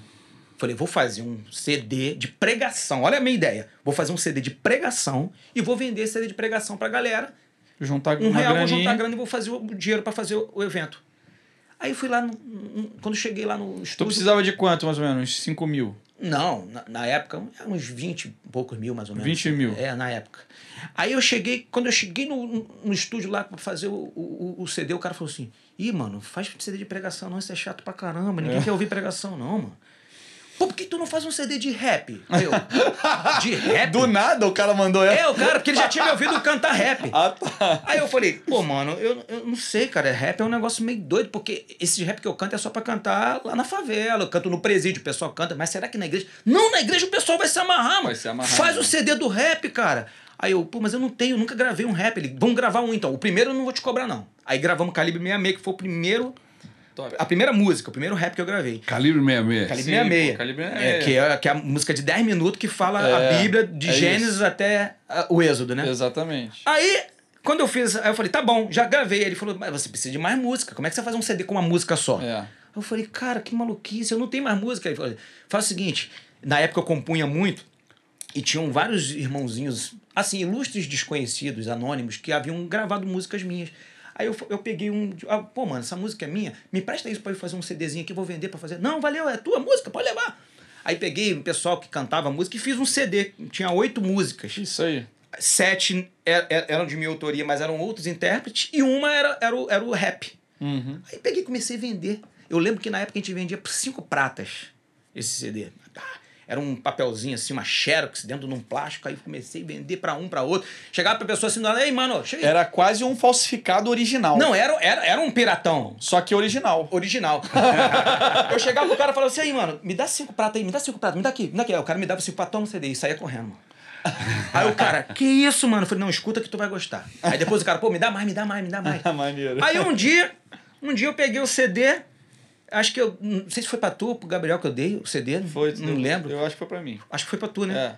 Aí teu pai ouviu o CD. É. Aí daqui a pouco, era uma sexta-feira, eu nunca mais vou esquecer disso. Sexta-feira à noite. Aí pastor Ari me liga. Oi, meu filho, tudo bem? Como é que você tá? Aquela voz dele de. Tu imitou bem, tu imitou bem. Aí eu, Ah. pô, pastor, tudo certo aí. Olha só, não tem essa música aqui? Tu vai cantar domingo na Santa Ceia. aí eu, pô, pastor, tem dois problemas. Aí ele, qual é? Eu falei, primeiro, que eu não sei cantar essa música. ele, como assim? Eu falei, não, é porque eu gravei, mas eu, eu escrevi, mas eu ainda não decorei. Não pô. decorou, é nova, né? É nova. Aí, não, isso aí você decora até domingo. Eu falei, tá. Dá teu jeito. Aí eu falei, e tem, e tem outro problema. Eu falei, qual? Eu não tenho nem playback dessa música, pastor. Que eu não fiz, eu eu só fiz a música. É. Ele falou assim, meu filho, olha só. Pra Deus tudo é possível. Até domingo tu dá um jeito de decorar a música e arruma o playback. Domingo na Santa Ceia tu vai cantar essa música. Aí eu, pastor, e tem outro problema. Ele, você tá arrumando muito problema. Eu falei, não, mas é sério, que é? Essa música não é pra igreja, pastor. Essa música eu canto lá na, na boca, lá no, no, presídio. Não, essa música é todo pra mundo vai gostar. E outra coisa, leva CD que vai vender. É isso aí. E eu não acreditei, mano. Aí eu tô chegando lá domingo de manhã, mano, nervosão, por quê? Porque eu não sabia cantar a música direito ainda, eu tava decorando Pô, eu lembro desse assim. dia, cara. Aí eu cheguei, daqui a pouco eu cheguei, entrei assim, eu era diácono, né? Aí eu, pá, camisa de crente, gravatão, aí pastor Ari olhou pra mim e falou, Ih, qual é dessa roupa aí? Tu vai fazer rap Tu assim? vai fazer rap assim? Aí, pô, não, não, não, tira essa camisa, tira essa camisa aí. Aí viu alguém com a camisa assim, de malha, aí, veste essa camisa aqui, aí botou, pum. Aí pastor ficou olhando, pastor olhou. Caraca, tá meu pai é estilista de rap, cara. Quem já falou, imaginou tá isso? faltando alguma coisa, mano. Aí eu falei, pô, pastor, como assim? Falou assim, Não, Um colar de ouro? Cordão não vai rolar. um colarzão. Cordão do Tupac. Aí o pastor olhou. A calça mais baixa? Já sei. Tá faltando um boné. Pô, é isso. Aí ele pegou um boné com alguém, não sei quem foi que perdeu o boné. O pastor ali arrancou, nesse boné aqui, Jum jogou. Eu falei, pastor, de boné? Ele falou, tu vai cantar de boné. Eu nunca mais esqueço. Tu lembra disso? Eu né? lembro. Pô, isso foi marcante. Aí chegou. Quando cheguei ali, foi a Tipo primeira. um produtor musical, tá ligado? Ele é, ele é um. Tipo um produtor musical. Sei lá, cara. eu- Tem uns filmes que eu vejo de, de, de, de- Como é que é o nome? Quando conta a história da banda. Esse novo filme do Elvis, que o Tom Hanks é o produtor dele, Aham, né? é. Então, Tem umas cenas assim, É o que o cara produtor musical começa a montar o cara. É você, Aí, tal. ó, é produtor musical. Não, mas a visão do pastor era, era uma coisa espiritual. Maneiro. Era uma coisa muito Maneiro, espiritual, porque, maneiro. é, assim, eu já tô terminando essa parte aqui, só para vocês entenderem como, como isso é muito espiritual. Muito espiritual. Eu entrei em lugares que jamais eu entraria com a gravata. Eu alcancei pessoas que eu jamais alcançaria com o hino da harpa. É. Eu, eu cheguei assim e, e, e, e atingi pe- pessoas, assim, gente. Eu, rece- eu recebi, na época eu recebia cartas, hoje eu recebo e-mails, é, zap, essas coisas, de gente dentro da cadeia, assim, que escutou a música, de gente que me encontrou depois. Sabe, foi uma coisa assim extraordinária da parte de Deus que eu nunca imaginei que ia acontecer. Naquele dia, eu cantei aquela música, a gente. Foi muito maneiro. Foi um maior sucesso. foi a primeira cara. vez. E a Cara, igreja foi muito cantou maneiro. Não, a junto. igreja cantou junto. Botou a letra lá no. Eu Naquele lembro. dia, projetou. eu tinha levado, eu me lembro que eu tinha levado 200 daqueles CDs. Mano, antes que o culto acabasse, Já tinha acabado. já tinha acabado os CDs. Quando o culto acabou, que o pastor falou amém, o pessoal chegou lá fora, não tinha mais CD, não tinha. O pessoal, "Ah, mas não falou que tinha CD? Aí o pastor olhou pra mim, É porque Caxias é não indigesto. falei pra você que tinha que trazer Caxias, CD? Trazer CD. Caxias Aí, é pastor, outro, outro, vai pra outro casa e faz. CD. Sabe o que, a gente- sabe o que a gente tem que fazer, Lucas? A gente teve que chamar uns 20 irmãos na época e cada um levou uma cópia pra casa. E naquela época, né, a gente tinha aquele negócio do. da baia de CD. Aham. Aí o cara ia botando. E os irmãos ficaram duplicando em casa Caraca. pra de noite a gente ter. Porque a noite também enchia. É. Na verdade, a gente tinha dois cultos à noite. Dois Exatamente. cultos à noite. Era um de 5 às 7 e um de 7 às 9. É isso aí. Exatamente. A gente conseguiu fazer. Lotava. Lotava. Caraca, é porque a, cara. que- a questão da violência, né, no Rio de Janeiro, e uma série de outras coisas, né? As igrejas novas que abriram na cidade. Eu tenho na minha cabeça que eu acho que se marcasse um culto três e meia da manhã em Caxias, ia, ia, dar, ia dar mó, mó galera. Ia dar bom, né? Ia, dar mó galera, mano. Ia dar Caxias, bom. o bagulho é muito É muito louco, doido, cara, muito doido. louco. Aí eu lembro que quando chegou a noite, nós conseguimos, com esses irmãos todos fazendo CD em casa e fazendo. Eu levei 300 CDs. Mano, acabou tudo. Foi um negócio. E foi extraordinário porque na época ninguém fazia isso. A gente tinha o Pregador Lu e o, o Alpiste que fazia em São sim, Paulo, sim. mas que era uma outra pegada, aquela coisa mais séria. O rap paulista é bem. É, mais sisudo, mais- mais- matar, não sei o quê. E, É. e eu fiz uma coisa Que mais vem do, leve. do, do Racionais, que é, uma que outra é uma, pegada. É uma outra pegada. Eu fiz uma É. coisa mais carioca, mais tinhosa, Não, mais divertida. É. Ficou muito bom. E aí, daí em diante, do dia que eu cantei aquela música em diante, aí, mano, foi um negócio muito louco. Aí veio Não Basta Ser Crente. Não, veio Não Basta Ser Crente. Não Basta Ser Crente, pô, tem 4 milhões de visualizações Pô, Não no, no é YouTube. demais, demais. E por causa daquele dia, por causa do rap, por causa desse ministério, eu viajei o mundo todo. É, mano. E foi uma coisa assim, eu vendi um milhão de cópias de CD. Pô, e nem ganhou o disco de ouro, cara. Hã? Não ganhei. Pô, ganhou? Ganhou, ganhei né? três discos de ouro e um de platina. Olha aí, mesmo? olha aí, olha aí. Top. Pô, Três tinha que ter trazido, pô. Eu não sei nem onde tá esse negócio. é, é, um, é porque a gente acabou. E assim, e foi muito legal porque durante durante 10 anos, talvez, 10, não, 8 anos da minha vida, eu consegui sustentar um projeto missionário com direitos autorais. Que e você maneiro. conseguiu montar o show. Ah, sim, Ah, é, fizemos pô. o show. Você vendeu o CD pra poder montar o show, o show com o Davi show, Sasser. Foi top da Galáxia. Davi compramos Sasser, o queremos você aqui. sítio, compramos o sítio, o sítio tá Arruma lá. pra gente, pra gente fizemos- trazer o Davi Sá pra, pra ele confirmar essa história. Ah, é? É. Só pra confirmar, ele não precisa falar mais nada. Ele tava lá no dia. e muito engraçado que nesse dia, quem ia pregar nesse dia era o pastor Ari. Só que o pastor Ari foi para os Estados Unidos, se eu não me engano. Não foi? Acho que foi. foi para os Estados Unidos. E aí, nesse dia, coube o pastor Davi Silveira, seu pregador da noite lá. Mas que foi uma benção. Assim, Top, foi irado. Uma, uma coisa Não, muito legal. visão é top também pra É, pregar. Foi, Ah, foi foi irado. maravilhoso. E aí, depois disso, é, houve. Aí veio um momento grave, né? Que em 2018 a, a mídia né, física acabou. É, Né, com o advento dos streams, sim. do Spotify. É, total. Aí acabou. Ninguém mais tem um toca CD, Que um toca coisa, DVD. não tem mais. É, não cara. tem. Ninguém mais tem. E aí eu vi que aquele rendimento, aquela renda que vinha dos recursos que era pra gente custear né, o nosso projeto. Do direito autoral, né? É, do, dire... do direito autoral, da venda de CD principalmente. A venda de CD principalmente. É. Porque nas igrejas a gente, sempre que eu ia, em qualquer igreja que eu fosse, vendia eu já, CD. cheguei, eu já cheguei a vender numa noite 10 mil CDs. Caraca. É mesmo? É, na igreja é, Batista de Jetsema, do pastor Jorge Linhares, em, em Sim, Belo Horizonte. Sim. Um, um culto de domingo, eu fui lá cantar, e aí colocamos 10 mil CDs, e os 10 mil CDs foram vendidos na mesma hora. Caraca. No mesmo dia. O pastor Jorge Linhares falou assim, rapaz, isso é um recorde, ninguém nunca fez isso. Cara, a igreja é um. é, e uma igreja gigante, né? Uma coisa assim. O mundo não faz ideia que, que, que, que rola em igreja, né, cara? A É. igreja é um lugar muito louco. É um lugar muito abençoado, um Cara, muito explosivo. Mas a música Cara, era ungida, abençoada. lógico. E, e, e- e falavam verdades. Sim, era né? evangelístico. O, o calibre. Meia- 66 são os 66, 66 pô, livros. Mexe com a galera da igreja toda. Exato. Sim, sim, sim. Quem gosta de Bíblia, A gente podia até, sei lá, abrir um espaço aqui no, no, no- no podcast e jogar aí. a- Ah, sim, sim. Pode, pode. Deixa eu botar o Tem um link dos clipe, clipes. Tem o clipe e tal. Vai botar o é, link dos botar o clipes. link dos clipes aí pra galera ouvir outra vez. Foi uma benção, assim. é, eu, eu, eu cheguei assim, a ter experiências assim, incríveis por causa da música. E em 2018 foi quando aconteceu é, é, essa mudança no mundo inteiro. E aí eu tinha que tomar uma decisão. Aí eu volto de novo para minha primeira fala aqui do podcast. A resposta está em suas mãos. Cara. E eu falei, meu irmão é o quê? É lixo. Foi quando eu comecei a estudar sobre isso e a gente começou a mover o projeto missionário para um, um outro para um, pra um outro viés. E eu estou muito feliz em dizer hoje que nós atravessamos uma pandemia, né? Foram praticamente dois anos É, dois né? anos e meio. Onde as é. coisas ficaram muito complicadas.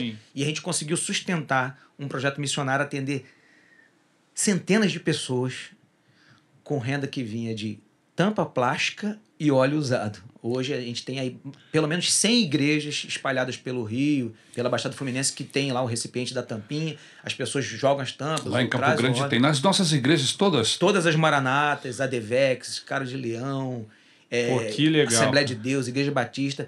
E a gente conseguiu fazer isso. E foi muito legal o que está acontecendo. Você porque... consegue arrecadar, o... porque você vende essas tampinhas. Então, E pastor, vende por quilo. É, vamos- explica agora, agora você dá continuidade à primeira fala. Ah, você, sim, sim. Deus falou pra você que, o- que a solução estava na sua mão, a gente já Sim. sabe que é a tampinha. Agora explica como Antes é que de funciona falar esse disso, processo. deixa eu só dar uma resposta, senhor.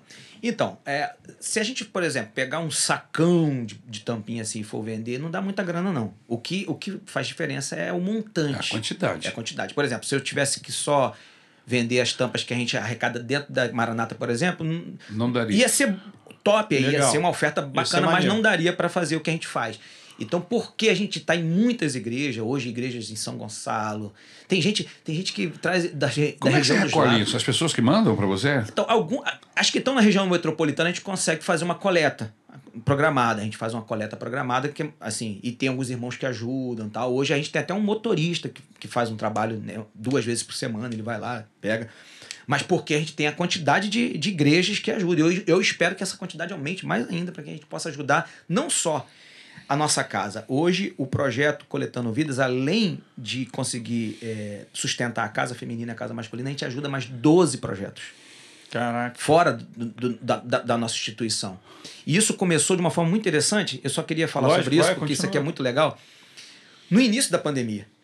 Quando começou a pandemia, logo no princípio, as igrejas fecharam. Todas as Sim, igrejas sim. fecharam. Foi um Tudo. terror. Foi, foi uma coisa assim. 120 dias fechados. Foi horroroso. Algumas ficaram mais tempo.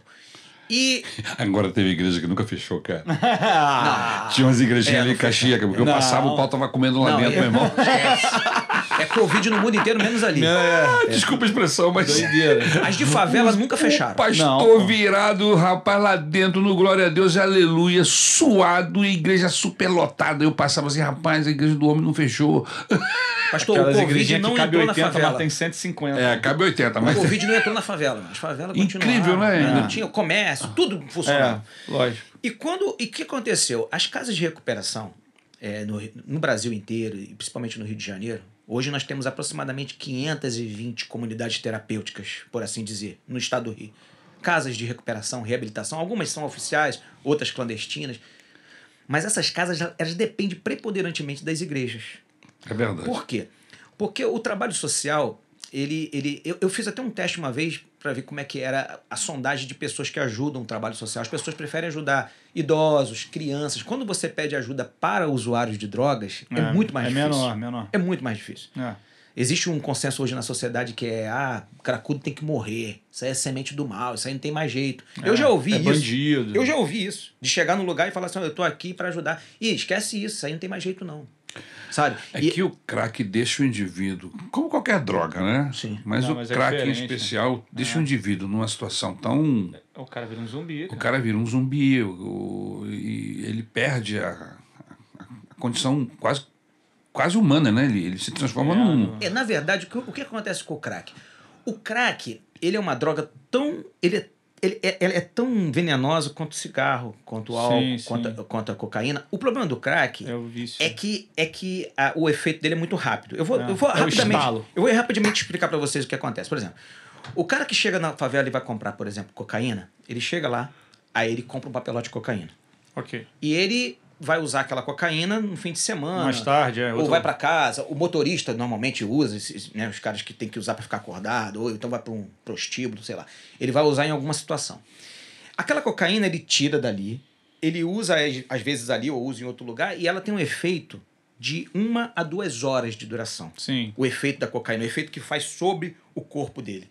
Aí vai depender da pureza da cocaína, da- do peso do cara, Quantidade. quantidade que ele cheirou, Lógico. se ele comeu naquele dia, se ele bebeu, aí, Aí vai, é- vai variar. E aí ele vai sair dali e vai viver a vida dele. Ele só volta dali a três dias, talvez uma semana de novo, para comprar naquela favela. Uhum. Porém, o cara do crack, ele vai entrar na favela, ele vai comprar uma pedra de crack, ele vai usar. O efeito do crack, ele é muito mais intenso que o da cocaína. Só para poder exemplificar para vocês, a substância que mede a sensação de prazer no corpo se chama dopamina. Uhum. A dopamina, por exemplo, a dopamina é, é, um- é uma, uma substância que micro, micro, micro gotas são despejadas na corrente sanguínea e atinge a parte do, do, do, do, do encéfalo que comanda o prazer no corpo. Toda vez que a gente come alguma coisa, toda vez que a gente sente um cheiro bom ou sente um vento no corpo, A dopamina vem. ou escuta uma música, a gente tem essa sensação da dopamina. Para vocês terem uma ideia, a dopamina do chocolate é 250 mmml de dopamina. Uhum.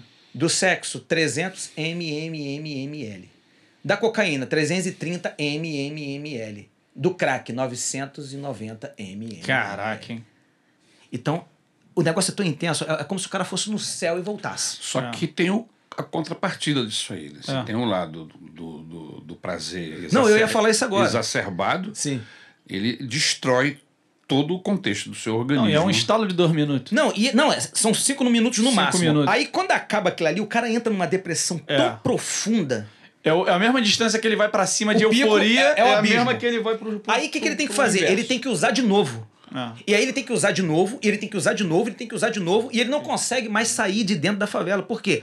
Porque o cara que pegou a cocaína, ele saiu e foi embora. Uhum. O cara do crack, ele cruzou a porta da favela, ele, ele tem que voltar de novo, e usar É. de novo, e usar de novo, e usar de novo. Conclusão, ele não consegue mais sair dias. daquele perímetro. O cara fica quatro, Aí é dias que formam as cracolândias. É. O que que é a cracolândia? A cracolândia nada mais é do que a necessidade que o usuário tem de não se afastar mais do ponto de venda. Ele fica ali no ponto de venda É um interruptamente. Ele tá preso. Ele tá preso. É Se ele tiver cadeia. 100 reais, ele vai torrar os 100 reais ali. Aí quando acaba o dinheiro, ele vai vender o celular, vai vender a roupa, ele vai voltar em casa, vai pegar um botijão É. de gás, vai vender a mãe, vai matar, vai roubar, vai fazer o que tiver que fazer, vai vender o Para corpo. não ficar lá embaixo. Pra não. É porque a, a sensação depressão. de depressão e de vazio. Ela é tão intensa quanto a sensação de prazer que ele vai sentir. É. Só que tem um problema. Depois de um mês, dois meses usando o crack, co- cotidianamente, ele não sente mais prazer nenhum. Ele É. só sente só fissura, É. só abstinência. E aí ele vai deixar de comer, vai deixar de dormir, vai deixar de viver. É só a necessidade. E vai ficar só- Eu preciso disso, eu preciso, eu preciso. volta eu daquilo. Preciso, eu preciso, eu preciso. É, pra, pra, pra sempre. É. Ah. E detalhe, é, é, quase que 90% das pessoas que usam a primeira vez se tornam É. usuários para sempre. É mesmo. Para sempre. Só- uma vez. E a Cracolândia tem gente de todo tipo, tem advogado, tem. Não, encontrei gente de todo tipo. Tem a, todo gente, tipo. a gente tem histórias aqui de meninas. Se, se você for lá no nosso, no nosso canal no YouTube, você vai ver lá a história de meninas é, meninas que falavam inglês, alemão, italiano e que estavam na Cracolândia. A gente acolheu lá. Eu já, já acolhi Como é que a gente, professora. como é que o, o, o nosso irmão em casa que está nos assistindo, o querido que está nos vendo, Sim. como é que ele acessa esse, esse canal para ter essas informações que você passa? Então, a gente tem um site que é o www.coletandovidas.org. Tá até aqui, ó. Tá pequenininho, Tá mas, pequenininho, mas é www. coletandovidas.org. .org. Nesse Beleza. site você tem todos os. E daí você tem acesso para outras. Pra outro. E tem E o aí- nosso canal no YouTube que é Leandro Marques Oficial. Isso. E lá tem, tem vídeos não só dos raps, Repete de aí, pregações. Leandro Marques Leandro Marques Oficial. no YouTube. No YouTube. Lá tem o, tem o Calibre 66, tem o Não Basta Ser Crente, mas também tem pregações e também tem relatos de Legal. pessoas que. Testemunhos. Mostrando que é possível sim, as pessoas que chegaram no fundo do poço, elas Ah. podem. Elas podem. Só Jesus consegue tirar esse cara desse. Só desse- Jesus. desse- eu costumo dizer, dessa pastor, desgraça. eu costumo dizer uma coisa muito séria e eu, eu falo isso em todo lugar que eu vou. É, eu não desprezo a ciência. A ciência é importantíssima. Nós, da Igreja Maranata, a gente, a gente tem muito apreço pela ciência, pela psicologia, pela psiquiatria. Lógico. Né? A gente entende que Deus usa psicólogos, que Deus Sim. usa terapias, que Deus usa métodos científicos. Uhum. Mas eu ouso dizer que o psicólogo, a terapia, a psiquiatria, os remédios, eles conseguem desintoxicar o corpo. Porém, a Bíblia diz que o ser humano, nós, homens, mulheres, não somos só um corpo. Assim como a trindade divina, Exato. somos também uma trindade. Somos né? três também. Corpo, alma e espírito. Sim. E eu vejo, por exemplo, artistas globais, artistas de Hollywood, que passam suas carreiras e de vez em quando eles têm que voltar para casa de recuperação. Tem uma menina, por exemplo, que é uma menina famosíssima. Eu gosto da voz dela, minha, minha filha escutava muito ela quando era criança, Demi Lovato. Sim. A Demi Lovato, pelo menos duas vezes por ano, ela tem que voltar à Sim. clínica de reabilitação. Uma menina bonita, talentosa, que tem uma voz maravilhosa. Começou na Disney, como cantora da Disney. Começou na cantora da Disney. E- Você vê o caso do Justin Bieber, Mesma da Selena coisa. Gomes, Sim. de outros cantores, outros que morreram, como foi o Chorão. E a gente tem histórias, né, nome, é, Tristes história, pra caramba. Raul Seixas, Elis Regina, Janis Joplin, Kurt Whitney. Cobain e outros, né? E, e essas histórias são muito interessantes por quê? Porque o cara vai lá, fica numa clínica de recuperação que custa 25 mil, 30 mil reais por mês. É, caríssimo. Ele sai, fica seis meses limpo. Quando você menos espera, ele volta de novo. É. Sabe por quê? Porque a psiquiatria, a psicologia, os métodos científicos, a terapia, ela consegue desintoxicar o corpo. Mas só quem consegue desintoxicar a alma e o espírito do ser humano é Jesus. É, É através da palavra. Com certeza. Essas, pal- essas pessoas não conseguem se Na desvencilhar verdade, totalmente. eles tiram a, a corrente dele lá e ele se acorrenta outra vez. Outra ele, vez. É. Ele, e, e essa corrente, é que é a uma alma dele está acorrentada, né? Ele Ah. desintoxica o corpo, mas a alma, o psiqueta, Continua escravo. escravo. E aí, para quebrar essa cadeia, E vou mais longe, pastor. só Jesus. Vou mais longe. Eu não tenho dúvidas de que a drogadição, o vício de drogas, seja lícita ou ilícita. Quando lícito que eu falo é Sim, álcool, álcool, tranquilizantes, é, é, é, cigarro e ilícito, maconha, cocaína Lógico. e toda. Qualquer tipo de droga. Qualquer pessoa que, é- que é usuária de droga, ela é escrava de Satanás. Eu não tenho dúvidas disso. Eu não tenho dúvidas. E eu posso falar isso com propriedade. De pessoas que, que, que prometeram aos seus pais, aos seus cônjuges: olha, eu vou parar, esse ano eu paro, agora eu. não-" Mas não conseguem. Porque existe ali um- um- uma, uma força maligna que aprisiona a pessoa que vai além da questão química. Sim. É uma dependência química? É, mas também é uma dependência espiritual. Sim. A gente cansou de ver isso na casa, na- no- nos trabalhos de libertação que a gente participa junto com o tratamento. Né? O tratamento ele anda concomitantemente, né? a parte da terapia social e o trabalho espiritual dos devocionais. A gente vê isso muito de perto. Leandro, Sim. Desculpa te interromper. Sim, sim. Qual o pior caso que você, que você É, traz um viveu assim, que você acompanhou, que foi um dos piores casos de pessoas presas? Tem como contar pra gente? Pastor, eu, eu, eu vou te dizer que a gente teve pelo menos três casos muito graves. E um deles foi de uma menina que a gente ficou três dias lutando com ela. Três dias. Três dias. Lutando como? Lutando espiritualmente mesmo. eh, Fazendo um trabalho mesmo de libertação, expulsando demônio. Mas. Porque fora o processo da droga, Sim. ainda tem um espíritos malignos que se aproveitam dessa situação de É. E no, debilidade. caso, e no caso das mulheres é mais grave. Por quê, pastor? Não estou querendo aqui ser machista. É porque o homem, quando ele quer a droga, ele vai pedir, ele vai roubar, ele vai fazer. A mulher É. não, ela vai usar o corpo. Se É. E ela não usa o corpo porque ela é prostituta. Ela usa o corpo porque ela, ela quer a droga E ela vai fazer qualquer coisa para Ela ter a faz droga. um cálculo matemático que aquilo ali funciona pra ela conseguir a droga. e ela Então, vai. é, é para conseguir a droga, ela vai vender o corpo. E aí ela se torna uma prostituta. E quando ela se torna uma prostituta, nós que somos. Né, o diabo já Jesus, sugestiona isso, isso, pra ela. a gente sabe Na que hora. existe toda uma, uma questão espiritual envolvida nisso. Lógico. E aí essa prostituição abre algumas janelas espirituais que fazem com que ela se torne escrava de espíritos malignos. Ah. E a gente teve que lutar muitas vezes. Teve, teve uma menina que, que dava trabalho pra gente assim. E assim, a gente ficou ali lutando por quê? Porque existe um erro nesses trabalhos de libertação, e aqui eu tô falando de uma forma muito tranquila. De achar que, ah, vamos expulsar o demônio. Vamos expulsar. Eu aprendi isso na época com o pastor Cassiano. Eu era muito jovem, o pastor Cassiano ensinava a gente a isso. Ele falava assim: olha só, o diabo não tem que ser protagonista em nada.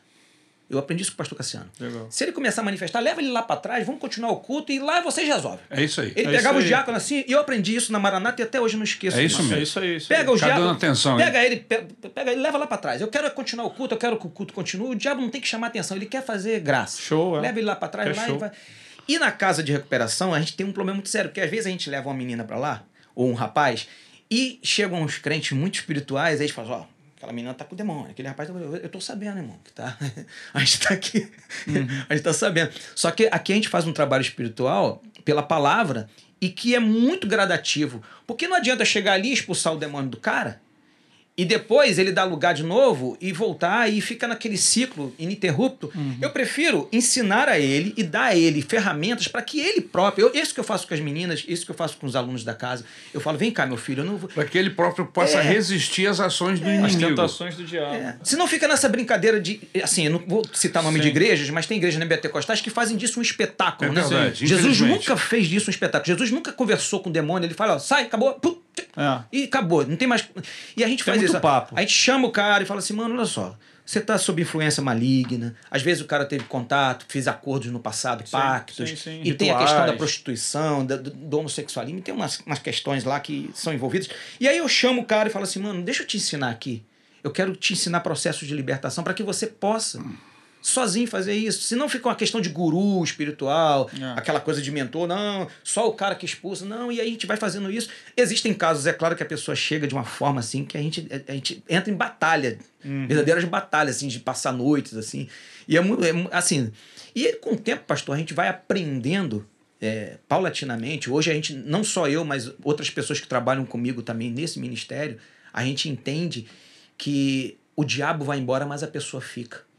Eu tô ali expulsando o demônio de uma mulher, mas tem um filho dela olhando.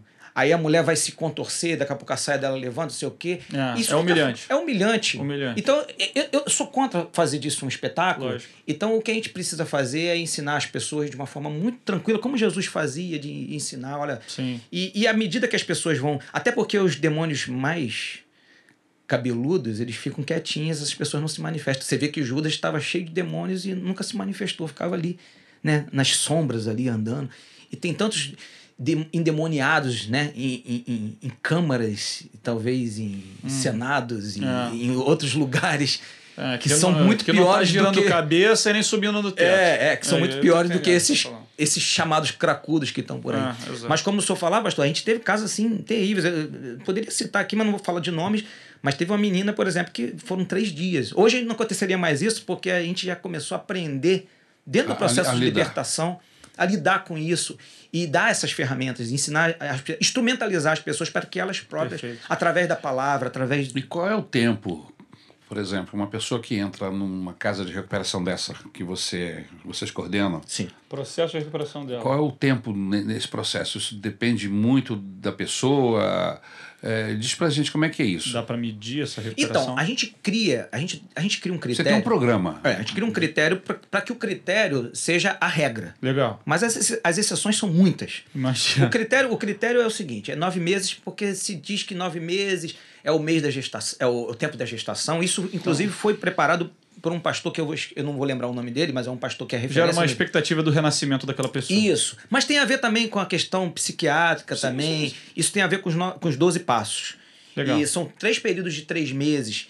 E isso tem muito a ver com os três momentos, né? O primeiro de, de, de desintoxicação, o segundo de, de reinserção e o terceiro de retorno Uhum. para o seio familiar e para o mercado de trabalho. Legal. Só que tem pessoas que saem antes, tem pessoas que saem depois. Isso vai depender de uma série de variantes. Qual delas, pastor? Se a pessoa tem uma família. Às vezes as pessoas me perguntam assim, Leandro, qual é a taxa? Qual é a porcentagem de pessoas que vocês conseguem desintoxicar ou libertar? Eu costumo dizer o seguinte: se tem uma família junto para ajudar, é quase 100%. Que legal. Mas se não tem uma família, é muito difícil. E a família não têm família. É, né? e, e o pior de tudo, o pior de que não ter uma família é ter uma família que não ajuda. É. Que quando o cara volta para casa, Derrota a família dele vai cobrando e tal, essa coisa toda. E, a e, e o, Às vezes a família foi a causa do cara tá. Não, mas com cer- Olha só, Luca, deixa eu falar uma coisa pra você. Não tenha dúvida disso.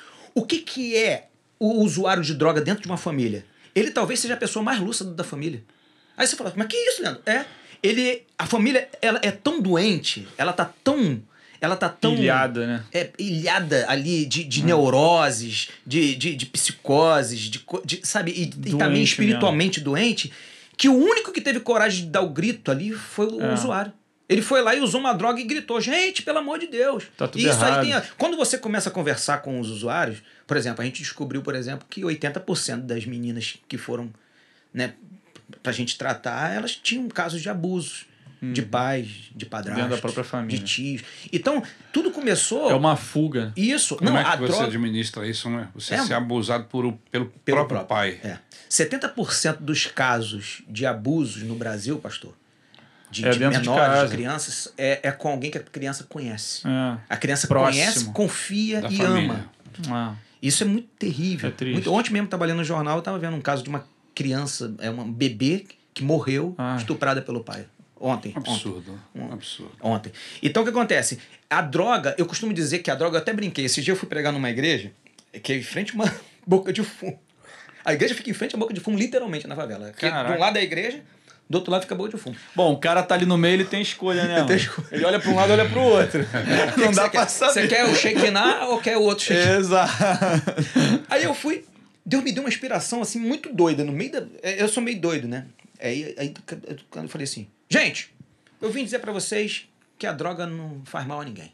Assim, do nada, os caras armados, os bandidos, falei: droga não faz mal pra ninguém. E é isso mesmo, e não sei o que, não sei o que. Eu quero provar a vocês que a droga não faz mal a ninguém. Aí eu li a passagem do casamento.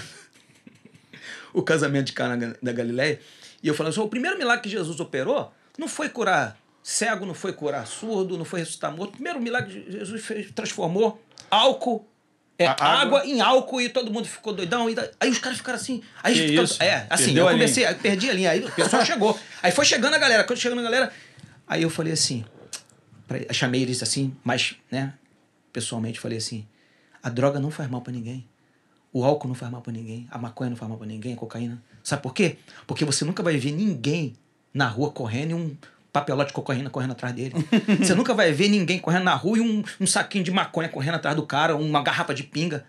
Quem faz mal pra você é você mesmo, é você que se droga, é você que se maltrata, é você É. que se envenena, é você que pega a droga, é você que vai lá no bar, que bebe, é você que pega. Aí, come... Aí eu subverti a mente Sim, deles. Sim, sim, sim. Eu comecei. Porque a Tu forma- jogou uma isca e. é, como o lógico, Paulo fa- fazia lógico, algumas vezes, lógico. né? É uma, uma, uma estratégia. E aí eu, eu mostrei pra eles no final que a gente sabe de fato que a droga faz mal. É, a culpa é nossa. Ali eu fiz isso de uma forma Lógico, lógico. retórica, né? Eu, eu fiz Lógico. uma, uma, uma chamada. é, como é que se chama? Seria uma metáfora, né? Sim, sim, sim. Isso. E aí, da, daquele dia, a gente conseguiu levar dois meninos para casa de recuperação. E o, o muito interessante que naquele mesmo dia, eu nunca mais esqueço disso. Eu estava ali e tinham vários meninos ali na frente, né? Eles, alguns deles colocaram os fuzis para trás assim, para poder orar por eles. E o movimento, eles respeitam porque... Totalmente. Totalmente, né? Totalmente. Porque você tá tirando Se clientela você for deles. sério, se você for sério. Lógico. Se você for sério. Você tá tirando cliente dele, né? É, mas, ele, é, mas eles, eles respeitam. Eu vi um rapaz lá Porque ele atrás. sabe o assim, que, que eles estão fazendo errado. É, né? eu vi um cara lá atrás numa moto. Ele tava numa moto. Ele tava com a camisa do Vasco. Eu tô falando de Vasco porque eu sou vascaíno, mas é... porque ele Ok, tava ah. Ele tava com um cordãozão assim. E Deus me deu uma palavra pra ele naquele momento assim. Eu falei, você aí, ó. Rapaz, você da camisa do Vasco aí. Olha pra mim aqui. Olha pra mim. Vem cá, eu quero orar por você. Aí ele veio, meio marrentão assim, né? Aí depois fui descobrir que ele era o, o Bambambam. Aí eu falei assim: Você sabia que hoje pode ser sua última chance? Você sabia que enquanto você tá aqui, tem uma pessoa orando por você e tal. Aí comecei a falar umas coisas que eu nem sabia que eu tava falando. Aham. Umas coisas que Deus dá na hora, assim. E aí, no, na outra semana, eu fui cantar no meio de um baile da boca. E de vez em quando eles me chamam pra cantar. O baile tá rolando lá, eles abrem, para, agora, para, agora que a gente vai ouvir a palavra de Deus. Aí eu entro, canto um rap.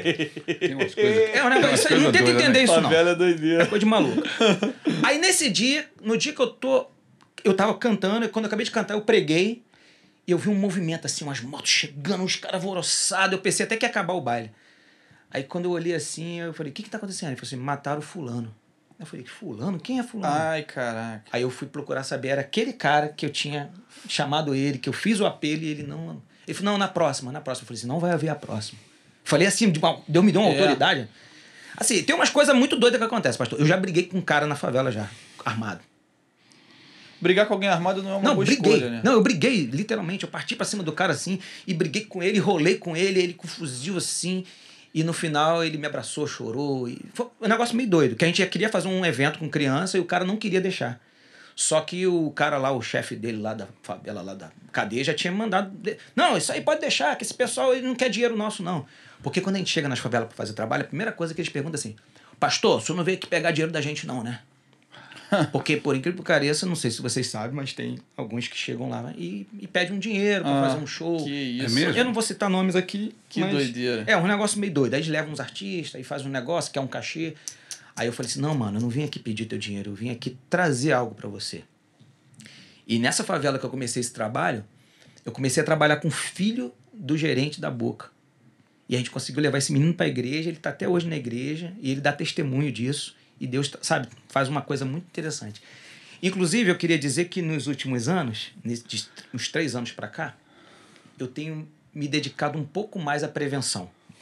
Eu continuo fazendo um trabalho de reabilitação, a gente continua acolhendo pessoas na rua, mas eu tenho me dedicado muito às crianças e adolescentes. Legal. Eu tenho feito muito trabalho em escolas.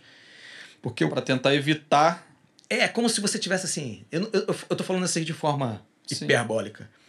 É, tô cansado de ir na Cracolândia buscar gente. É, pô. E aí, se você consegue fazer um trabalho de prevenção nas escolas Nunca e evitar, acaba, né, cara? É, pô. É uma Parece coisa que nunca assim. acaba, né? É, parece que tem dia que tu olha assim e tu fala, ah, meu Deus. Se, se vocês entrarem no meu Facebook, no meu Instagram lá, vocês vão ver lá. A gente tem pelo menos duas vezes por semana atividades. E aí vocês vão ver ali a gente falando com as pessoas.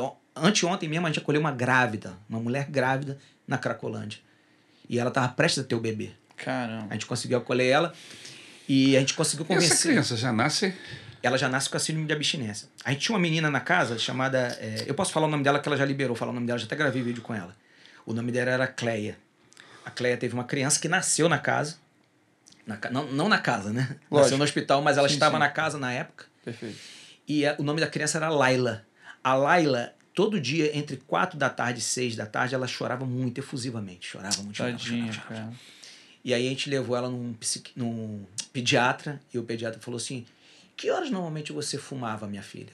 A pedra. Lá, essa hora mais ou menos. Sua filha já nasceu viciada em crack. As crianças já nasceu síndrome de abstinência. Não. Ela chorava porque ela queria Queria a, a, substância, substância. A substância. E Coisa- como é que você aju- ajuda uma criança nesse estado, hein? É o tempo, né?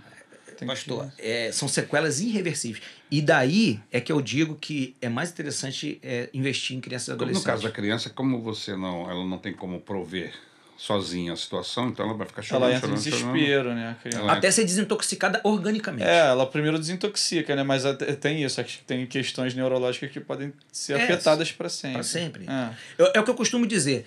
É, eu falo para as pessoas assim: Jesus cura, cura. Jesus resgata o usuário de droga, resgata o, o chincheiro, o maconheiro, o cracudo. Jesus liberta o alcoólatra, o fumante, o liberta. Só que o cara vem todo quebrado, mano. É. O cara vem todo arrebentado. Ele arrebenta a saúde dele, ele acaba com a profissão dele, ele acaba com a família dele, com os filhos, ele acaba com a história de vida dele. Graças a Deus todo que hoje nós temos inúmeras casas de recuperação, é, lugares que recebem esses inúmeros, inúmeras pessoas com esse tipo de carência, com esse tipo Sim. de necessidade. Mas na época em que eu era evangelista na igreja, nós tínhamos o Desafio Jovem Lá em Brasília? lá em Brasília. Era o único lugar de, de recuperação, Desafio Jovem. E nós trabalhávamos na rua. E quando você trabalha na rua, com, com ar livre, pregando evangelho na rua, com caixa de som, então nós tínhamos um grupo de jovens muito bom. A gente, eu, eu pegava o ônibus da igreja, enchia de, de caixa de som, enchia de jovens e nós íamos para a torre de televisão, lá, lá em Brasília. Todo domingo nós estávamos lá. Então montávamos as caixas e pregávamos o evangelho lá. Durante um período enorme, de quase 10 anos, nós tínhamos esse, essa rotina no domingo de pregar o evangelho. Então, constantemente nós tínhamos contato com pessoas é, presas a, a, drogas. No caso, naquela época não tinha crack, mas no caso acho que era mais maconha mesmo. E ah, outras, cocaína, cocaína. Algum, alguns ácidos, né? Enfim, mas pessoas presas mesmo. E algumas delas se convertiam e a gente não sabia para onde levar. Eu me, eu me lembro que às vezes eu, eu levava para a igreja, eu chegava na igreja, arrumava uma briga com o pastor, porque o pastor não tinha onde colocar. Mas na hora, na, na época, eu ficava dizendo, bom, eu, eu trouxe para cá, eu quero que eu faça o quê? Devolva ele para a boca de fumo. É, não vou levar o cara para a boca de fumo de novo, ou, ou para lá onde ele vai ficar drogado, né? E eu já levei para minha casa, sou eu, eu, eu, eu, eu, eu, eu, levei para minha casa.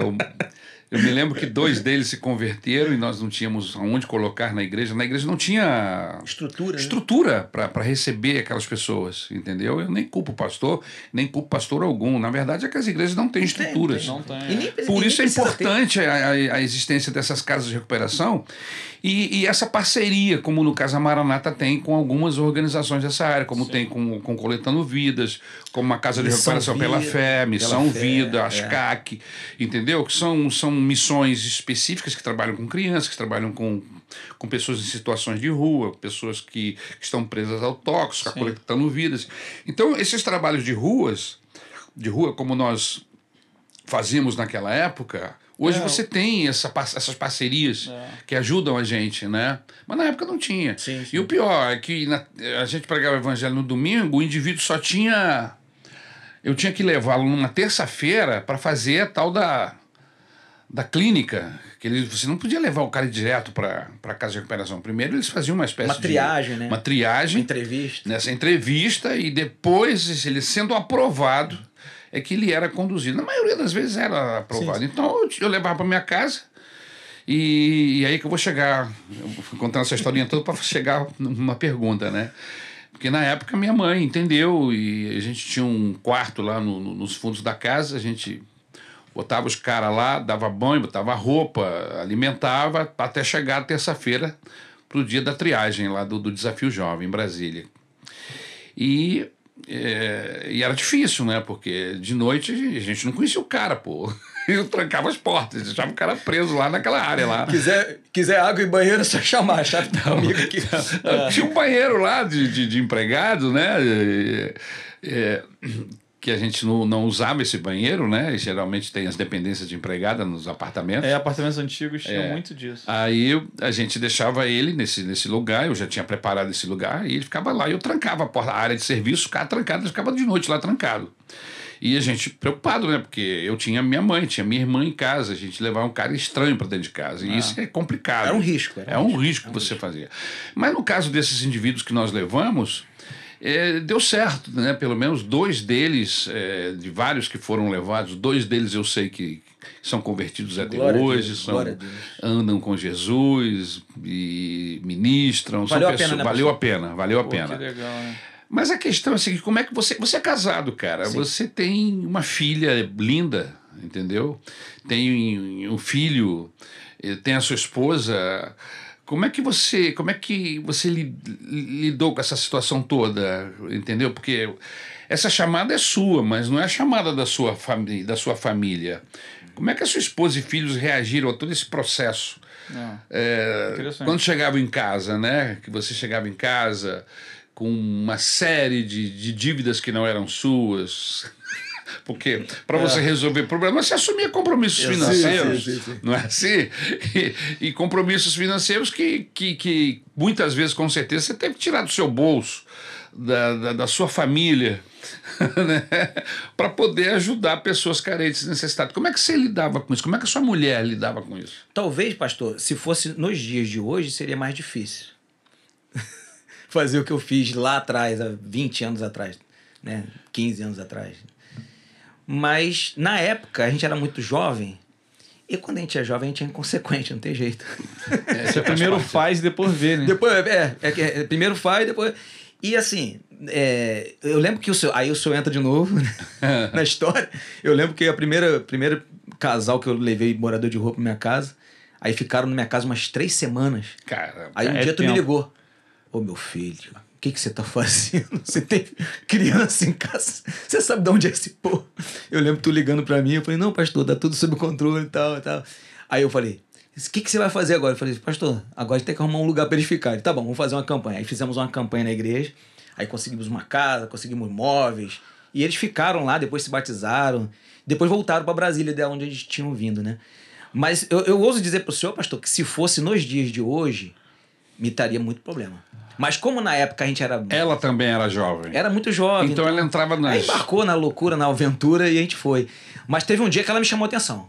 Ela me chamou e falou: "Ô, ô, Leandro, olha só. Se você trouxer mais um cracudo pra dentro de casa, eu vou embora pra casa da minha mãe. aí eu falei: tá bom, mano, não trago mais não. E aí foi quando. Eu- era muito legal porque a gente morava. Aí tu virou pra trás e falou, vai, mano, vaza, vai. A gente morava num- Tinha um numa já. na- vila que de vez em quando o portão ficava aberto. Eu morava muito próximo da, da favela. Aí eu lembro da gente em casa assim, imagina tu em casa assistindo televisão com a tua família e daqui a pouco um, um, um caboclo aparece assim na. Oi, tudo bem, pastor? Eu vim aqui falar contigo e tal. Aí, tu- aí todo mundo sai correndo assim, meus filhos. "Ah!" Aí eu falei, não, não, não, esse aqui é o fulano de tal, eu já sabia o nome deles. Uma vez apareceu uma moça lá, coitada, com um monte de criança, ela tinha tido trigêmeos. Eita. E a gente tinha acolhido ela na Cracolândia e tal. Eu, eu talvez, eu, eu não sei, é, Deus faz a coisa na hora certa. Talvez hoje eu não, não teria. a- a- a- eu, eu, eu mediria né, as consequências e tal. Mas na época em que foi feito, a gente era muito jovem, então a gente embarcou e, e graças a Deus deu tudo certo, né? Graças a Deus lá também deu certo em Brasília, né? Deu, deu certo. deu certo. Mas o que eu queria dizer, é, eu sei que a gente já tá, deve estar partindo para o final, que na época da pandemia aconteceu um fenômeno. As igrejas fecharam, se não vou esquecer disso. E a maioria, a grande parte do sustento dessas casas vem das igrejas.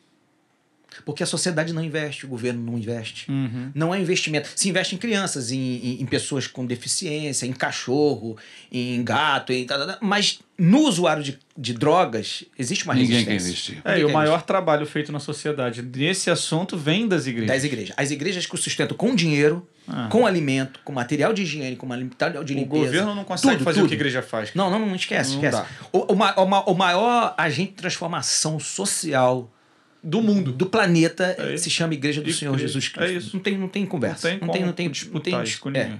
E aí, o que aconteceu? Quando as igrejas fecharam, essas casas ficaram à míngua. Eu visitei algumas casas, pastor, aí, que eles estavam literalmente comendo assim, arroz, tipo, a Vencido. semana inteira. Só tinha arroz. É, só tinha arroz. Caramba. E, e aí, foi nessa época que aconteceu uma coisa assim extraordinária. Eu, eu, eu tenho uma ligação, né?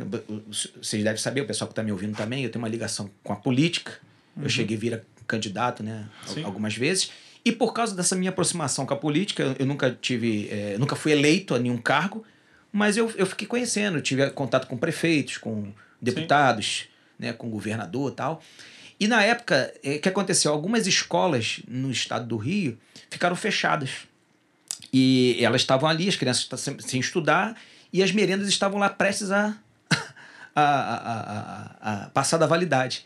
E aí eu tive acesso a, al- algumas pessoas, a gente teve essa ideia legal e fui- conversando com secretárias de educação em alguns municípios e falei, quem vai fazer isso aí? Ah, isso aí a gente não pode vender, não pode doar, não pode fazer. Não sei fazer. Então tá bom, eu tenho um destino para isso aí. Me arruma um caminhão, me arruma uns ajudantes. Na época da pandemia, a gente conseguiu, o Coletando Vidas, né, com a ajuda, é claro, de alguns irmãos e, e também do poder público, a gente conseguiu distribuir umas 10 toneladas de carne em várias casas de recuperação. Foi um milagre. Imagina um milagre. Eles comeram coisa que eles não comeram em outra época. Em uma época que tava tudo equilibrado. É né? equilibrado, e no meio da pandemia. Quando a gente chega nas casas de recuperação, é muito legal, porque quando eu chego na porta, o pastor fala assim: Ô, tudo bem, Leandro? Você vem trazer alguma coisa, missionário? Aí eu tava, não, eu vim trazer um quilinho de arroz, vim trazer. Porque a gente ajuda outras casas também, Lógico. além da nossa. Tudo que eu recebo, pastor, tudo que eu recebo, eu separo para nossa casa, né? No, nossos, nossas casas que a gente tem, nossa casa masculina, feminina, E o que sobra, e a gente já tem um, um, um estoque lá, a gente distribui em outras casas e ajuda outras casas também que precisam. Legal. Porque o mal bem, bem, não tem mal, só bem. É. A gente vende tampinha, vende óleo, eu vendo livros, né? Que eu, eu, Uhum. eu vou nas igrejas, prego, aí a gente recebe a oferta, eu consigo sustentar o projeto. Mas tem casas que estão assim com uma dificuldade muito grande. E nessa época foi a época que a gente conseguiu distribuir alimento e carne, coisa que a gente nunca tinha conseguido levar para as casas. E foi justamente na época da pandemia que Deus colocou no nosso coração. E hoje, Coletando Vidas, além de ser uma instituição que tem uma base, que, é, que a gente faz o nosso trabalho, a gente também ajuda outras casas. Tudo que a gente recebe, a gente também divide. Nesse período da pandemia, eu, eu estava pastoreando a igreja de Caxias. Sim. E aquela área ali embaixo, abaixo da rodoviária ali, ali era uma cacolândia ali, né? Em, É. em frente àquele supermercado, tem um supermercado grande ali e tem uma área que é abandonada sim, ali. Sim, sim. E eu me lembro que muitas vezes eu e o Dudu, a gente pegava a Kombi só com galões de água, porque a galera não tinha mais aonde beber água. Não tinha mais. porque como Comércio todo fechado. o comércio todo fechado, essa galera vive na rua. Como é que você bebe água? Eles bebem água em botecos abertos, não é? É Sim. uma margem até para se afundar mais. E a gente levava uma Kombi com muitos galões de água para servir água para eles, porque eles não tinham onde beber água. E, e- e você fez um trabalho muito interessante ali naquela região, ali naquela área de Caxias. pastor. e de repente você vai voltar aqui no outro momento só para contar Não, sobre sim, aquele sim, caso sim, sim. ali. Mas foi, segundo eu soube, você conseguiu erradicar aquilo ali ainda existe. É, daquela época, é, a- a- é uma, é uma Cracolândia que existia há 10 anos. É. Ali tinha em média ali de 250 a 300 pessoas ali. E a gente fez um trabalho de um ano. Um ano. Um ano. Um trabalho pessoa a pessoa. Eu levei muita comida ali Caso pra a baixo caso. Com, a, com a equipe da igreja. Porque o problema da Cracolândia, pastor, no Brasil, é que todo governante ele quer acabar com a, com a Cracolândia imediatamente, achando que gente é lixo, que se você coloca num caminhão e leva embora. É. Mas cada caso é um caso. Uhum. E a gente entendeu isso, a gente entendeu que não era para pegar o pessoal e levar e sair levando. Não, a gente precisava fazer um, um- um catálogo de pessoas, entender qual eram os casos diferentes. Porque quando você passa na Avenida Brasil, ali, onde está sendo construída a BRT, e você olha que, aquela multidão de pessoas ali correndo ali, quando você entra dentro do Altura de Jacarezinho, bom sucesso ali, né? em Manguinhos, é, na Praça Santa Isabel em São Paulo, em Cracolândia no Brasil inteiro, hoje tem Cracolândias em todos os estados do Brasil. É. A maior cracolândia do Brasil não é no Rio de Janeiro e em São Paulo, é no Nordeste. 42% de todos os usuários de crack do Brasil estão no Nordeste. A galera é, migrou da manguaça pro crack. E aí, quando você passa ali, você acha o seguinte: todo mundo ali é cracudo. A gente rotulou. A Cracolândia existe para satisfazer uma necessidade que nós temos, nós como sociedade, de rotular o morador de rua. Sim. Porque o morador de rua sempre existiu desde a época de Jesus. Ele falou: Sim. os pobres sempre tereis convosco. Não porque Deus quer que os pobres existam, que os cracudos existam, mas por É causa da maldade do da- ser humano. É uma situação. A, a ganância, o egoísmo, por causa desse sistema maligno. E aí, quando você olha pra rua, você acha assim: ah, todo mundo ali é cracudo. Não. Ali foi o cara que foi expulso de uma comunidade. Onde entrou uma facção, uma milícia, ele perdeu a casinha dele e foi parar na rua. Ali é a prostituta que ficou velha e ela não tem mais espaço no mercado dela, Uhum. porque ela- o prazo de validade dela passou, coitada. Ali é o travesti que era de uma família, e a maioria delas são evangélicas, que expulsam filhos que, que Sim. são homossexuais, e eu tenho vergonha de falar isso, né? E, e- e eles vão parar na rua e se tornam moradores de rua. Ali é uma mulher que era espancada pelo marido É. e ela foi parar na rua. Ali é uma criança que era abusada pelos próprios pais. Ali é um Que retirante. fugiu de casa. fugiu de casa. É um retirante nordestino que vem pro Rio de Janeiro. Chega aqui é roubado, assaltado. É, ele quer trabalhar na Petrobras, ele e viaja na maionese. Ali é o, psiqui, é, o- é é é o paciente psiquiátrico de uma família pobre que não tem como colocar numa clínica. E aí ele acaba sendo expulso de casa. Abandonado. Essa turma toda vai se unindo e vai. É, é o cara que saiu da cadeia e não conseguiu é, voltar pro mercado de trabalho, tá com a torneuzeleira ainda. Eles vão se juntando, essa galera toda, e se torna uma irmandade. Vocês não fazem ideia de como é interessante. Eu é, fiquei- uma, é uma comunidade. é uma né? comunidade. É uma eu fiquei em comunidade. São Paulo, na época que a, a Cracolândia lá na Estação da Luz, pastor. Eu, eu tenho até vídeo, depois, se vocês quiserem entrar no, no YouTube, vocês vão ver esse vídeo. Eu, eu fiquei um dia inteiro. Eu, eu botei uma roupa maltrapilha e fiquei lá de cracudo. Aham. Fiquei no meio Pra deles. ver qual é. Pra entender. E fiquei conversando e tal, tal, tal. Uhum. E eu vi histórias assim extraordinárias de gente que nem usava crack, mas que estava ali. De mulheres que estavam na rua, mas que se elas ficassem sozinhas, elas poderiam ser violentadas, abusadas, e elas ficavam in- inseridas dentro daquela irmandade Pra se proteger. chamada Cracolândia para se proteger. É uma espécie de família. É uma coisa muito interessante. E mais, e mais uma coisa: mais de 90% dos usuários de crack não são violentos. Mais de 90% dos dos usuários de crack não vão roubar ninguém, não vão matar ninguém. Isso é, um, é, é outro estereótipo que criaram. É. O- a- a- aquela pessoa ali, É. tá- ela tá doente. O cara que tá vindo em, du... em moto, garupado pra assaltar os outros, não é usuário. Não é usuário de crack. Valeu, Os verdadeiros ladrões, os caras que roubam mesmo, faz, ele- ele- eles fazem isso na careta. Exato. E, e- e se o cara. Ah, mas o cara usou crack e roubou. Ele já, ele já roubaria sem o crack. É, Entendeu? é. Então a, a gente precisa, como sociedade, como, como igreja, como família, é- é mudar nosso olhar sobre essas Ah. pessoas, como Jesus olhava para eles. É- Esse olhar de misericórdia, de compaixão, de dar a mão. E a coisa mais importante de todas, é se, se, se, se for a coisa mais importante. Se tudo que a gente falou aqui, e- e- e você que está em casa esqueceu, você que está no seu celular, no seu computador esqueceu, a coisa mais importante que eu posso dizer é o seguinte: papai, mamãe, toma conta do teu filho. É. Eu, eu não tenho mais prazer em entrar em cadeias e Cracolândia e encontrar filhos de crente. A gente chega lá e vê filhos de pastor dentro de Cracolândia, dentro de cadeia. Sabe, crianças que passaram pela igreja, que, adolescentes que, que viveram nessa atmosfera e hoje estão lá. Porque os pais ficam muito preocupados com o sustento dos filhos, que é muito importante, ficam muito preocupados com a vida eh, acadêmica dos filhos, que é muito importante. Me- Meu filho acabou de se formar agora advogado, o André Que legal. né? Acabou de pegar a carteira da OAB agora. Minha filha está terminando a faculdade de Relações Públicas. Eu tenho honra e orgulho de saber que meus filhos estão estudando. E eu tenho honra de- e orgulho de saber que eu fui pai e sustentei meus filhos. Mas o maior legado, a maior herança que eu posso deixar para meus filhos não é dinheiro, não é uma casa própria, não é uma É faculdade. relacionamento. Mas é, é, e principalmente o temor ao Senhor, de passar para eles o que minha avó passou para mim. Minha avó Não. nunca deixou um centavo para mim de dinheiro. Ela nunca deixou uma poupança gorda. Minha avó ela não teve tempo de investir na minha faculdade. Eu sou formado em jornalismo. Eu tive que fazer isso depois de adulto, já casado. Mas minha avó me deixou uma herança que ela é incalculável. A vida é eterna. Ela Ela é, ela deixou me, aqui, ó, aqui tem caminho. isso, e ela me ensinou a se apaixonar Segue por Jesus. é isso que eu tenho falado para os pais. Pelo amor de Deus, papai, mamãe, cuida do teu filho, ama teu filho, porque eu sei que é jargão já passado, mas se você não tomar conta, o traficante vai tomar, ele vai, ele tá de olho. E quando eu falo isso, eu falo isso com propriedade. Porque a gente chega, na, a gente chega na- na- nas favelas, Luca, e começa a cantar, os caras cantam junto com a gente. Eles conhecem tudo. Eles conhecem o hino todo. Sim. Eu falo o versículo, o cara termina e diz onde está escrito. O cara sabe mais de Bíblia que eu. Eu chego lá, cara, qual é a tua? Ele falou, não, minha mãe era cristã, meu pai era pastor, meu pai era presbítero. Eu era da igreja. eu era da igreja, eu cantava no coral, eu não sei o quê. E aí tu fica olhando O assim. que, que tu tá cara, fazendo aqui, né? É, e aí tu fica assim, e tu fala assim, gente, É. sabe? O que, que deu errado, né? o que, que deu errado? Que deu então, errado? É, é preciso que a gente comece a, a olhar para os nossos filhos, é, é, de ser pastor dos nossos filhos, de ser sacerdote dos nossos filhos. Esse é o nosso maior ministério. Não. O nosso maior ministério, por mais que você é, é, avance na vida, é, se torne ministro, ou professor de escola bíblica, diácono, pastor, não sei o quê, mas o teu maior, maior ministério, o teu maior chamado é a sua família. Sim. Se a tua família não vir junto, perdeu tudo. É. Eu, eu olho para a história de Noé, eu, eu fico, eu fico encantado com isso. Noé recebeu a maior, olha só, Noé recebeu a maior missão de todos. Talvez a, a, a maior missão de Noé, só, só, só Jesus passou Noé, porque Noé teve que salvar o mundo.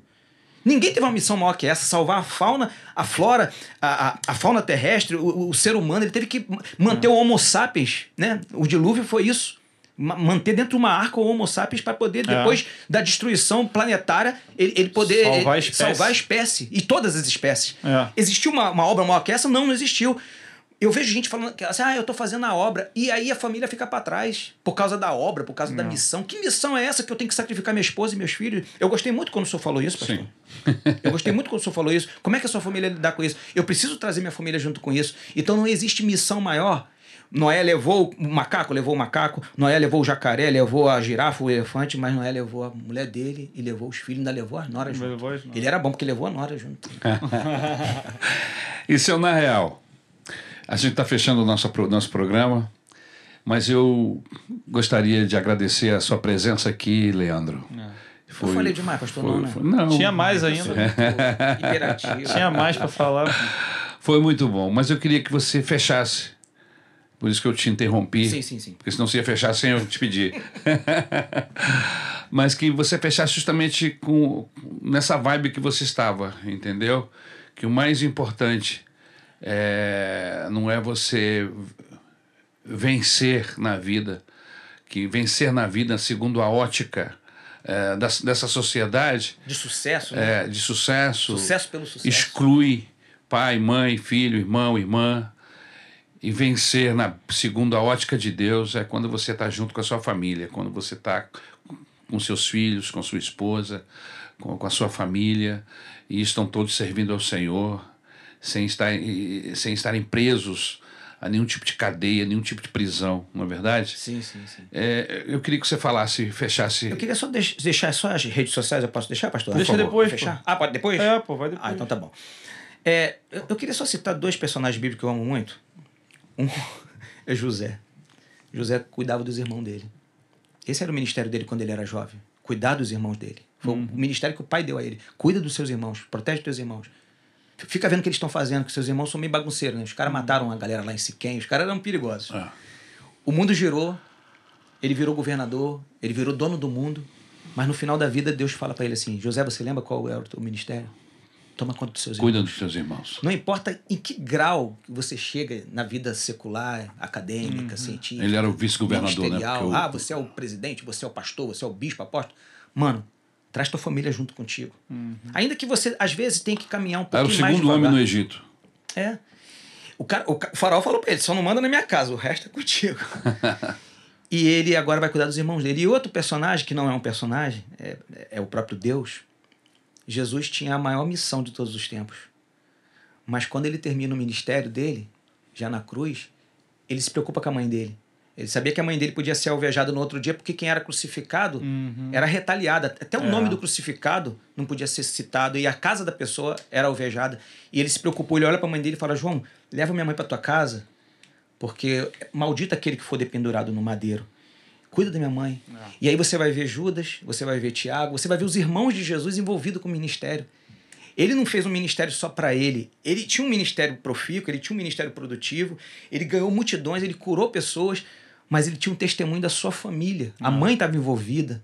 O irmão estava envolvido. O irmão, o irmão chegou a cre- escrever um, né, escrever uma epístola. É. Então o que eu tenho para dizer é o seguinte: a obra de Deus é muito importante. Fazer a obra de Deus é muito importante. Para mim, para mim foi muito importante esses anos que eu me envolvi com a obra, que eu, que eu viajei o mundo, eu viajei o Brasil inteiro, eu visitei mais de 500 cidades no Brasil e no mundo pregando o evangelho para jovens, crianças, adolescentes, usuários, presidiários. Mas eu posso dizer que a maior obra é você trazer sua família junto. Não existe nada que possa substituir você ter ganhado o mundo inteiro e chegar em casa e olhar teu filho, olhar tua filha Longe e eles se perderem. Que é a tristeza que eu sinto quando eu vejo filhos de pastores e É. filhos de ministros que a gente encontra na Cracolândia. Então, é, vamos fazer a obra de Deus, vamos é, fazer a missão que Jesus nos deu, o ID, né? cumprir esse ID, cumprir a missão como pastores, como professores, como ministros. Mas não esquecermos dos nossos filhos. Mas vamos E a entender que a nossa família. maior Nossa missão é a esposa. nossa família. A É, nossa amém. família, a nossa esposa, nossos Amém. filhos. Porque nós somos sacerdotes dessa galera. Amém. Né? Isso é muito... E eu fico, eu fico muito emocionado, porque eu também, assim como meus filhos, eu tenho aqui. E esse podcast começou com o Lucas dizendo: está aqui um cara, o nome dele é Ari, também conhecido como pai. Meu pai. Só que só tem dois caras que falam Que isso. falam isso. É, que é você e. Gabriel. Isso. E lá em casa é Andrezinho e Letícia. Eu, eu tá aqui hoje, eu, eu, eu quero me orgulhar disso. Eu quero me orgulhar disso. O pessoal tira onda porque tem iate, tem jatinho, jet ski, né? Tem mansão. O Neymar tem mansão na Mangaratiba. Tem. Mas eu quero tirar onda contigo hoje e, e falar que tu é meu pastor, meu pastorzão, né? O meu amigo. E a gente tá aqui fazendo a obra juntos, como Amém. a gente fez durante tanto tempo. Glória a E nossos filhos estão com a gente também. Amém. Nossas Isso é esposas estão com a gente. Amém. Isso é muito legal. Deixa os endereços aí, mano, pra Isso. gente poder. Instagram, redes. Se você quer ver raps da melhor qualidade, vai lá no YouTube agora, Leandro Marques Oficial. Tem, tem rap, tem pregação, tem testemunhos vivos de pessoas que a gente ajudou Irado. né, a se recuperar. Tem pregações também. Meu Instagram é Leandro Marques Rio. Rio, de Rio de Janeiro, porque eu sou carioca, que nem o Boa. Lucas. Boa. Né? Pastor Ari Não também é sou, carioca, né? né? Não sou, cara. Ah, não, Pastor Ari eu é sou, carioca. eu sou carioca de. É, você é carioca emprestado. por, por, Você é brasileiro? por direito. Você é brasileiro? Sou brasiliense. Ah, Passei sete dias lá e vim. Eu tenho direito da minha carioquice. Não, não, não. Entendeu? Mas já era. Não, né? eu nasci no Getúlio Vargas, na Pensacolar. Ai, É, sou mas ele carioca. só nasceu em Tô Brasília. brincando, tô brincando contigo. Até Tá. a gestação dele Eu, foi eu, aqui. eu te aceito como carioca. Leandro Marques Sete dias de. Brasília só, pô. Sete dias? Só sete dias. O resto de Rio. Vai, Leandro Marques Leandro Rio. Marques Rio no Instagram, Leandro Marques Rio no Facebook e no Twitter. Não deu pra botar Leandro Marques Rio porque é muito grande. Aí botei Leandro Marques com dois Qs. Com dois Qs. Se eu quiser te ajudar, é por aí que eu tenho que fazer? Eu tenho que entrar em contato? É só entrar no nosso site www.coletandovidas.org. Lá existem várias formas de ajudar. Você pode ajudar com tampas, com roupas, com óleo usado. Você pode ajudar também sendo voluntário e sendo um colaborador financeiro. Legal. Se você quiser fazer uma dessas etapas, a gente vai te mandar mensalmente um- uma espécie de relatório te mostrando para onde está indo essa ajuda. Existe também uma outra forma de você nos ajudar também. Você pode nos ajudar através da ANEM. A ANEM é a Associação Nacional Evangélica de Missões, que é a agência missionária da minha igreja, da nossa igreja, que é a Maranata. É o braço missionário. Braço missionário da, da Maranata. Então, toda vez que você for em uma das nossas igrejas e, e contribuir no envelope verde, você vai estar ajudando não só coletando vidas, mas a Missão Vida, a ASCAC, a Casa de Recuperação É um pela combo. Fé, os missio- o missionário na Bélgica, o missionário no Haiti. e, Combo de missões. É um combo de missões. É. E se você quiser saber mais sobre a Enem, entra no nosso site da Maranata e Perfeito. você vai também ter lá um espaço lá para você contribuir através do Pix, através É isso aí. O Esse é o Leandro completo. Marques. Leandro Marques é evangelista de nossa igreja, é uma pessoa abençoadora, cativante e que passou esse tempo com a gente aqui. A gente está muito feliz em ter tido você aqui Total. conosco. Eu Amém. amo vocês, eu amo vocês. Foi bênção pura ter você aqui. Pastor Amém? Isabel também tá Amém. aqui, a gente, ela não tá aparecendo, mas ela tá ali. Tá ali no backstage. Minha amiga, ela teve uma ideia maravilhosa que a gente vai botar em ação já. Boa. Ela teve até um sonho profético e tudo mais. É isso. Curte, comenta, compartilha com todo mundo. Leva o Leandro Marques pra tudo quanto é lugar com você. E tamo junto. Até o próximo Na Real. Beijão. É isso aí. Valeu.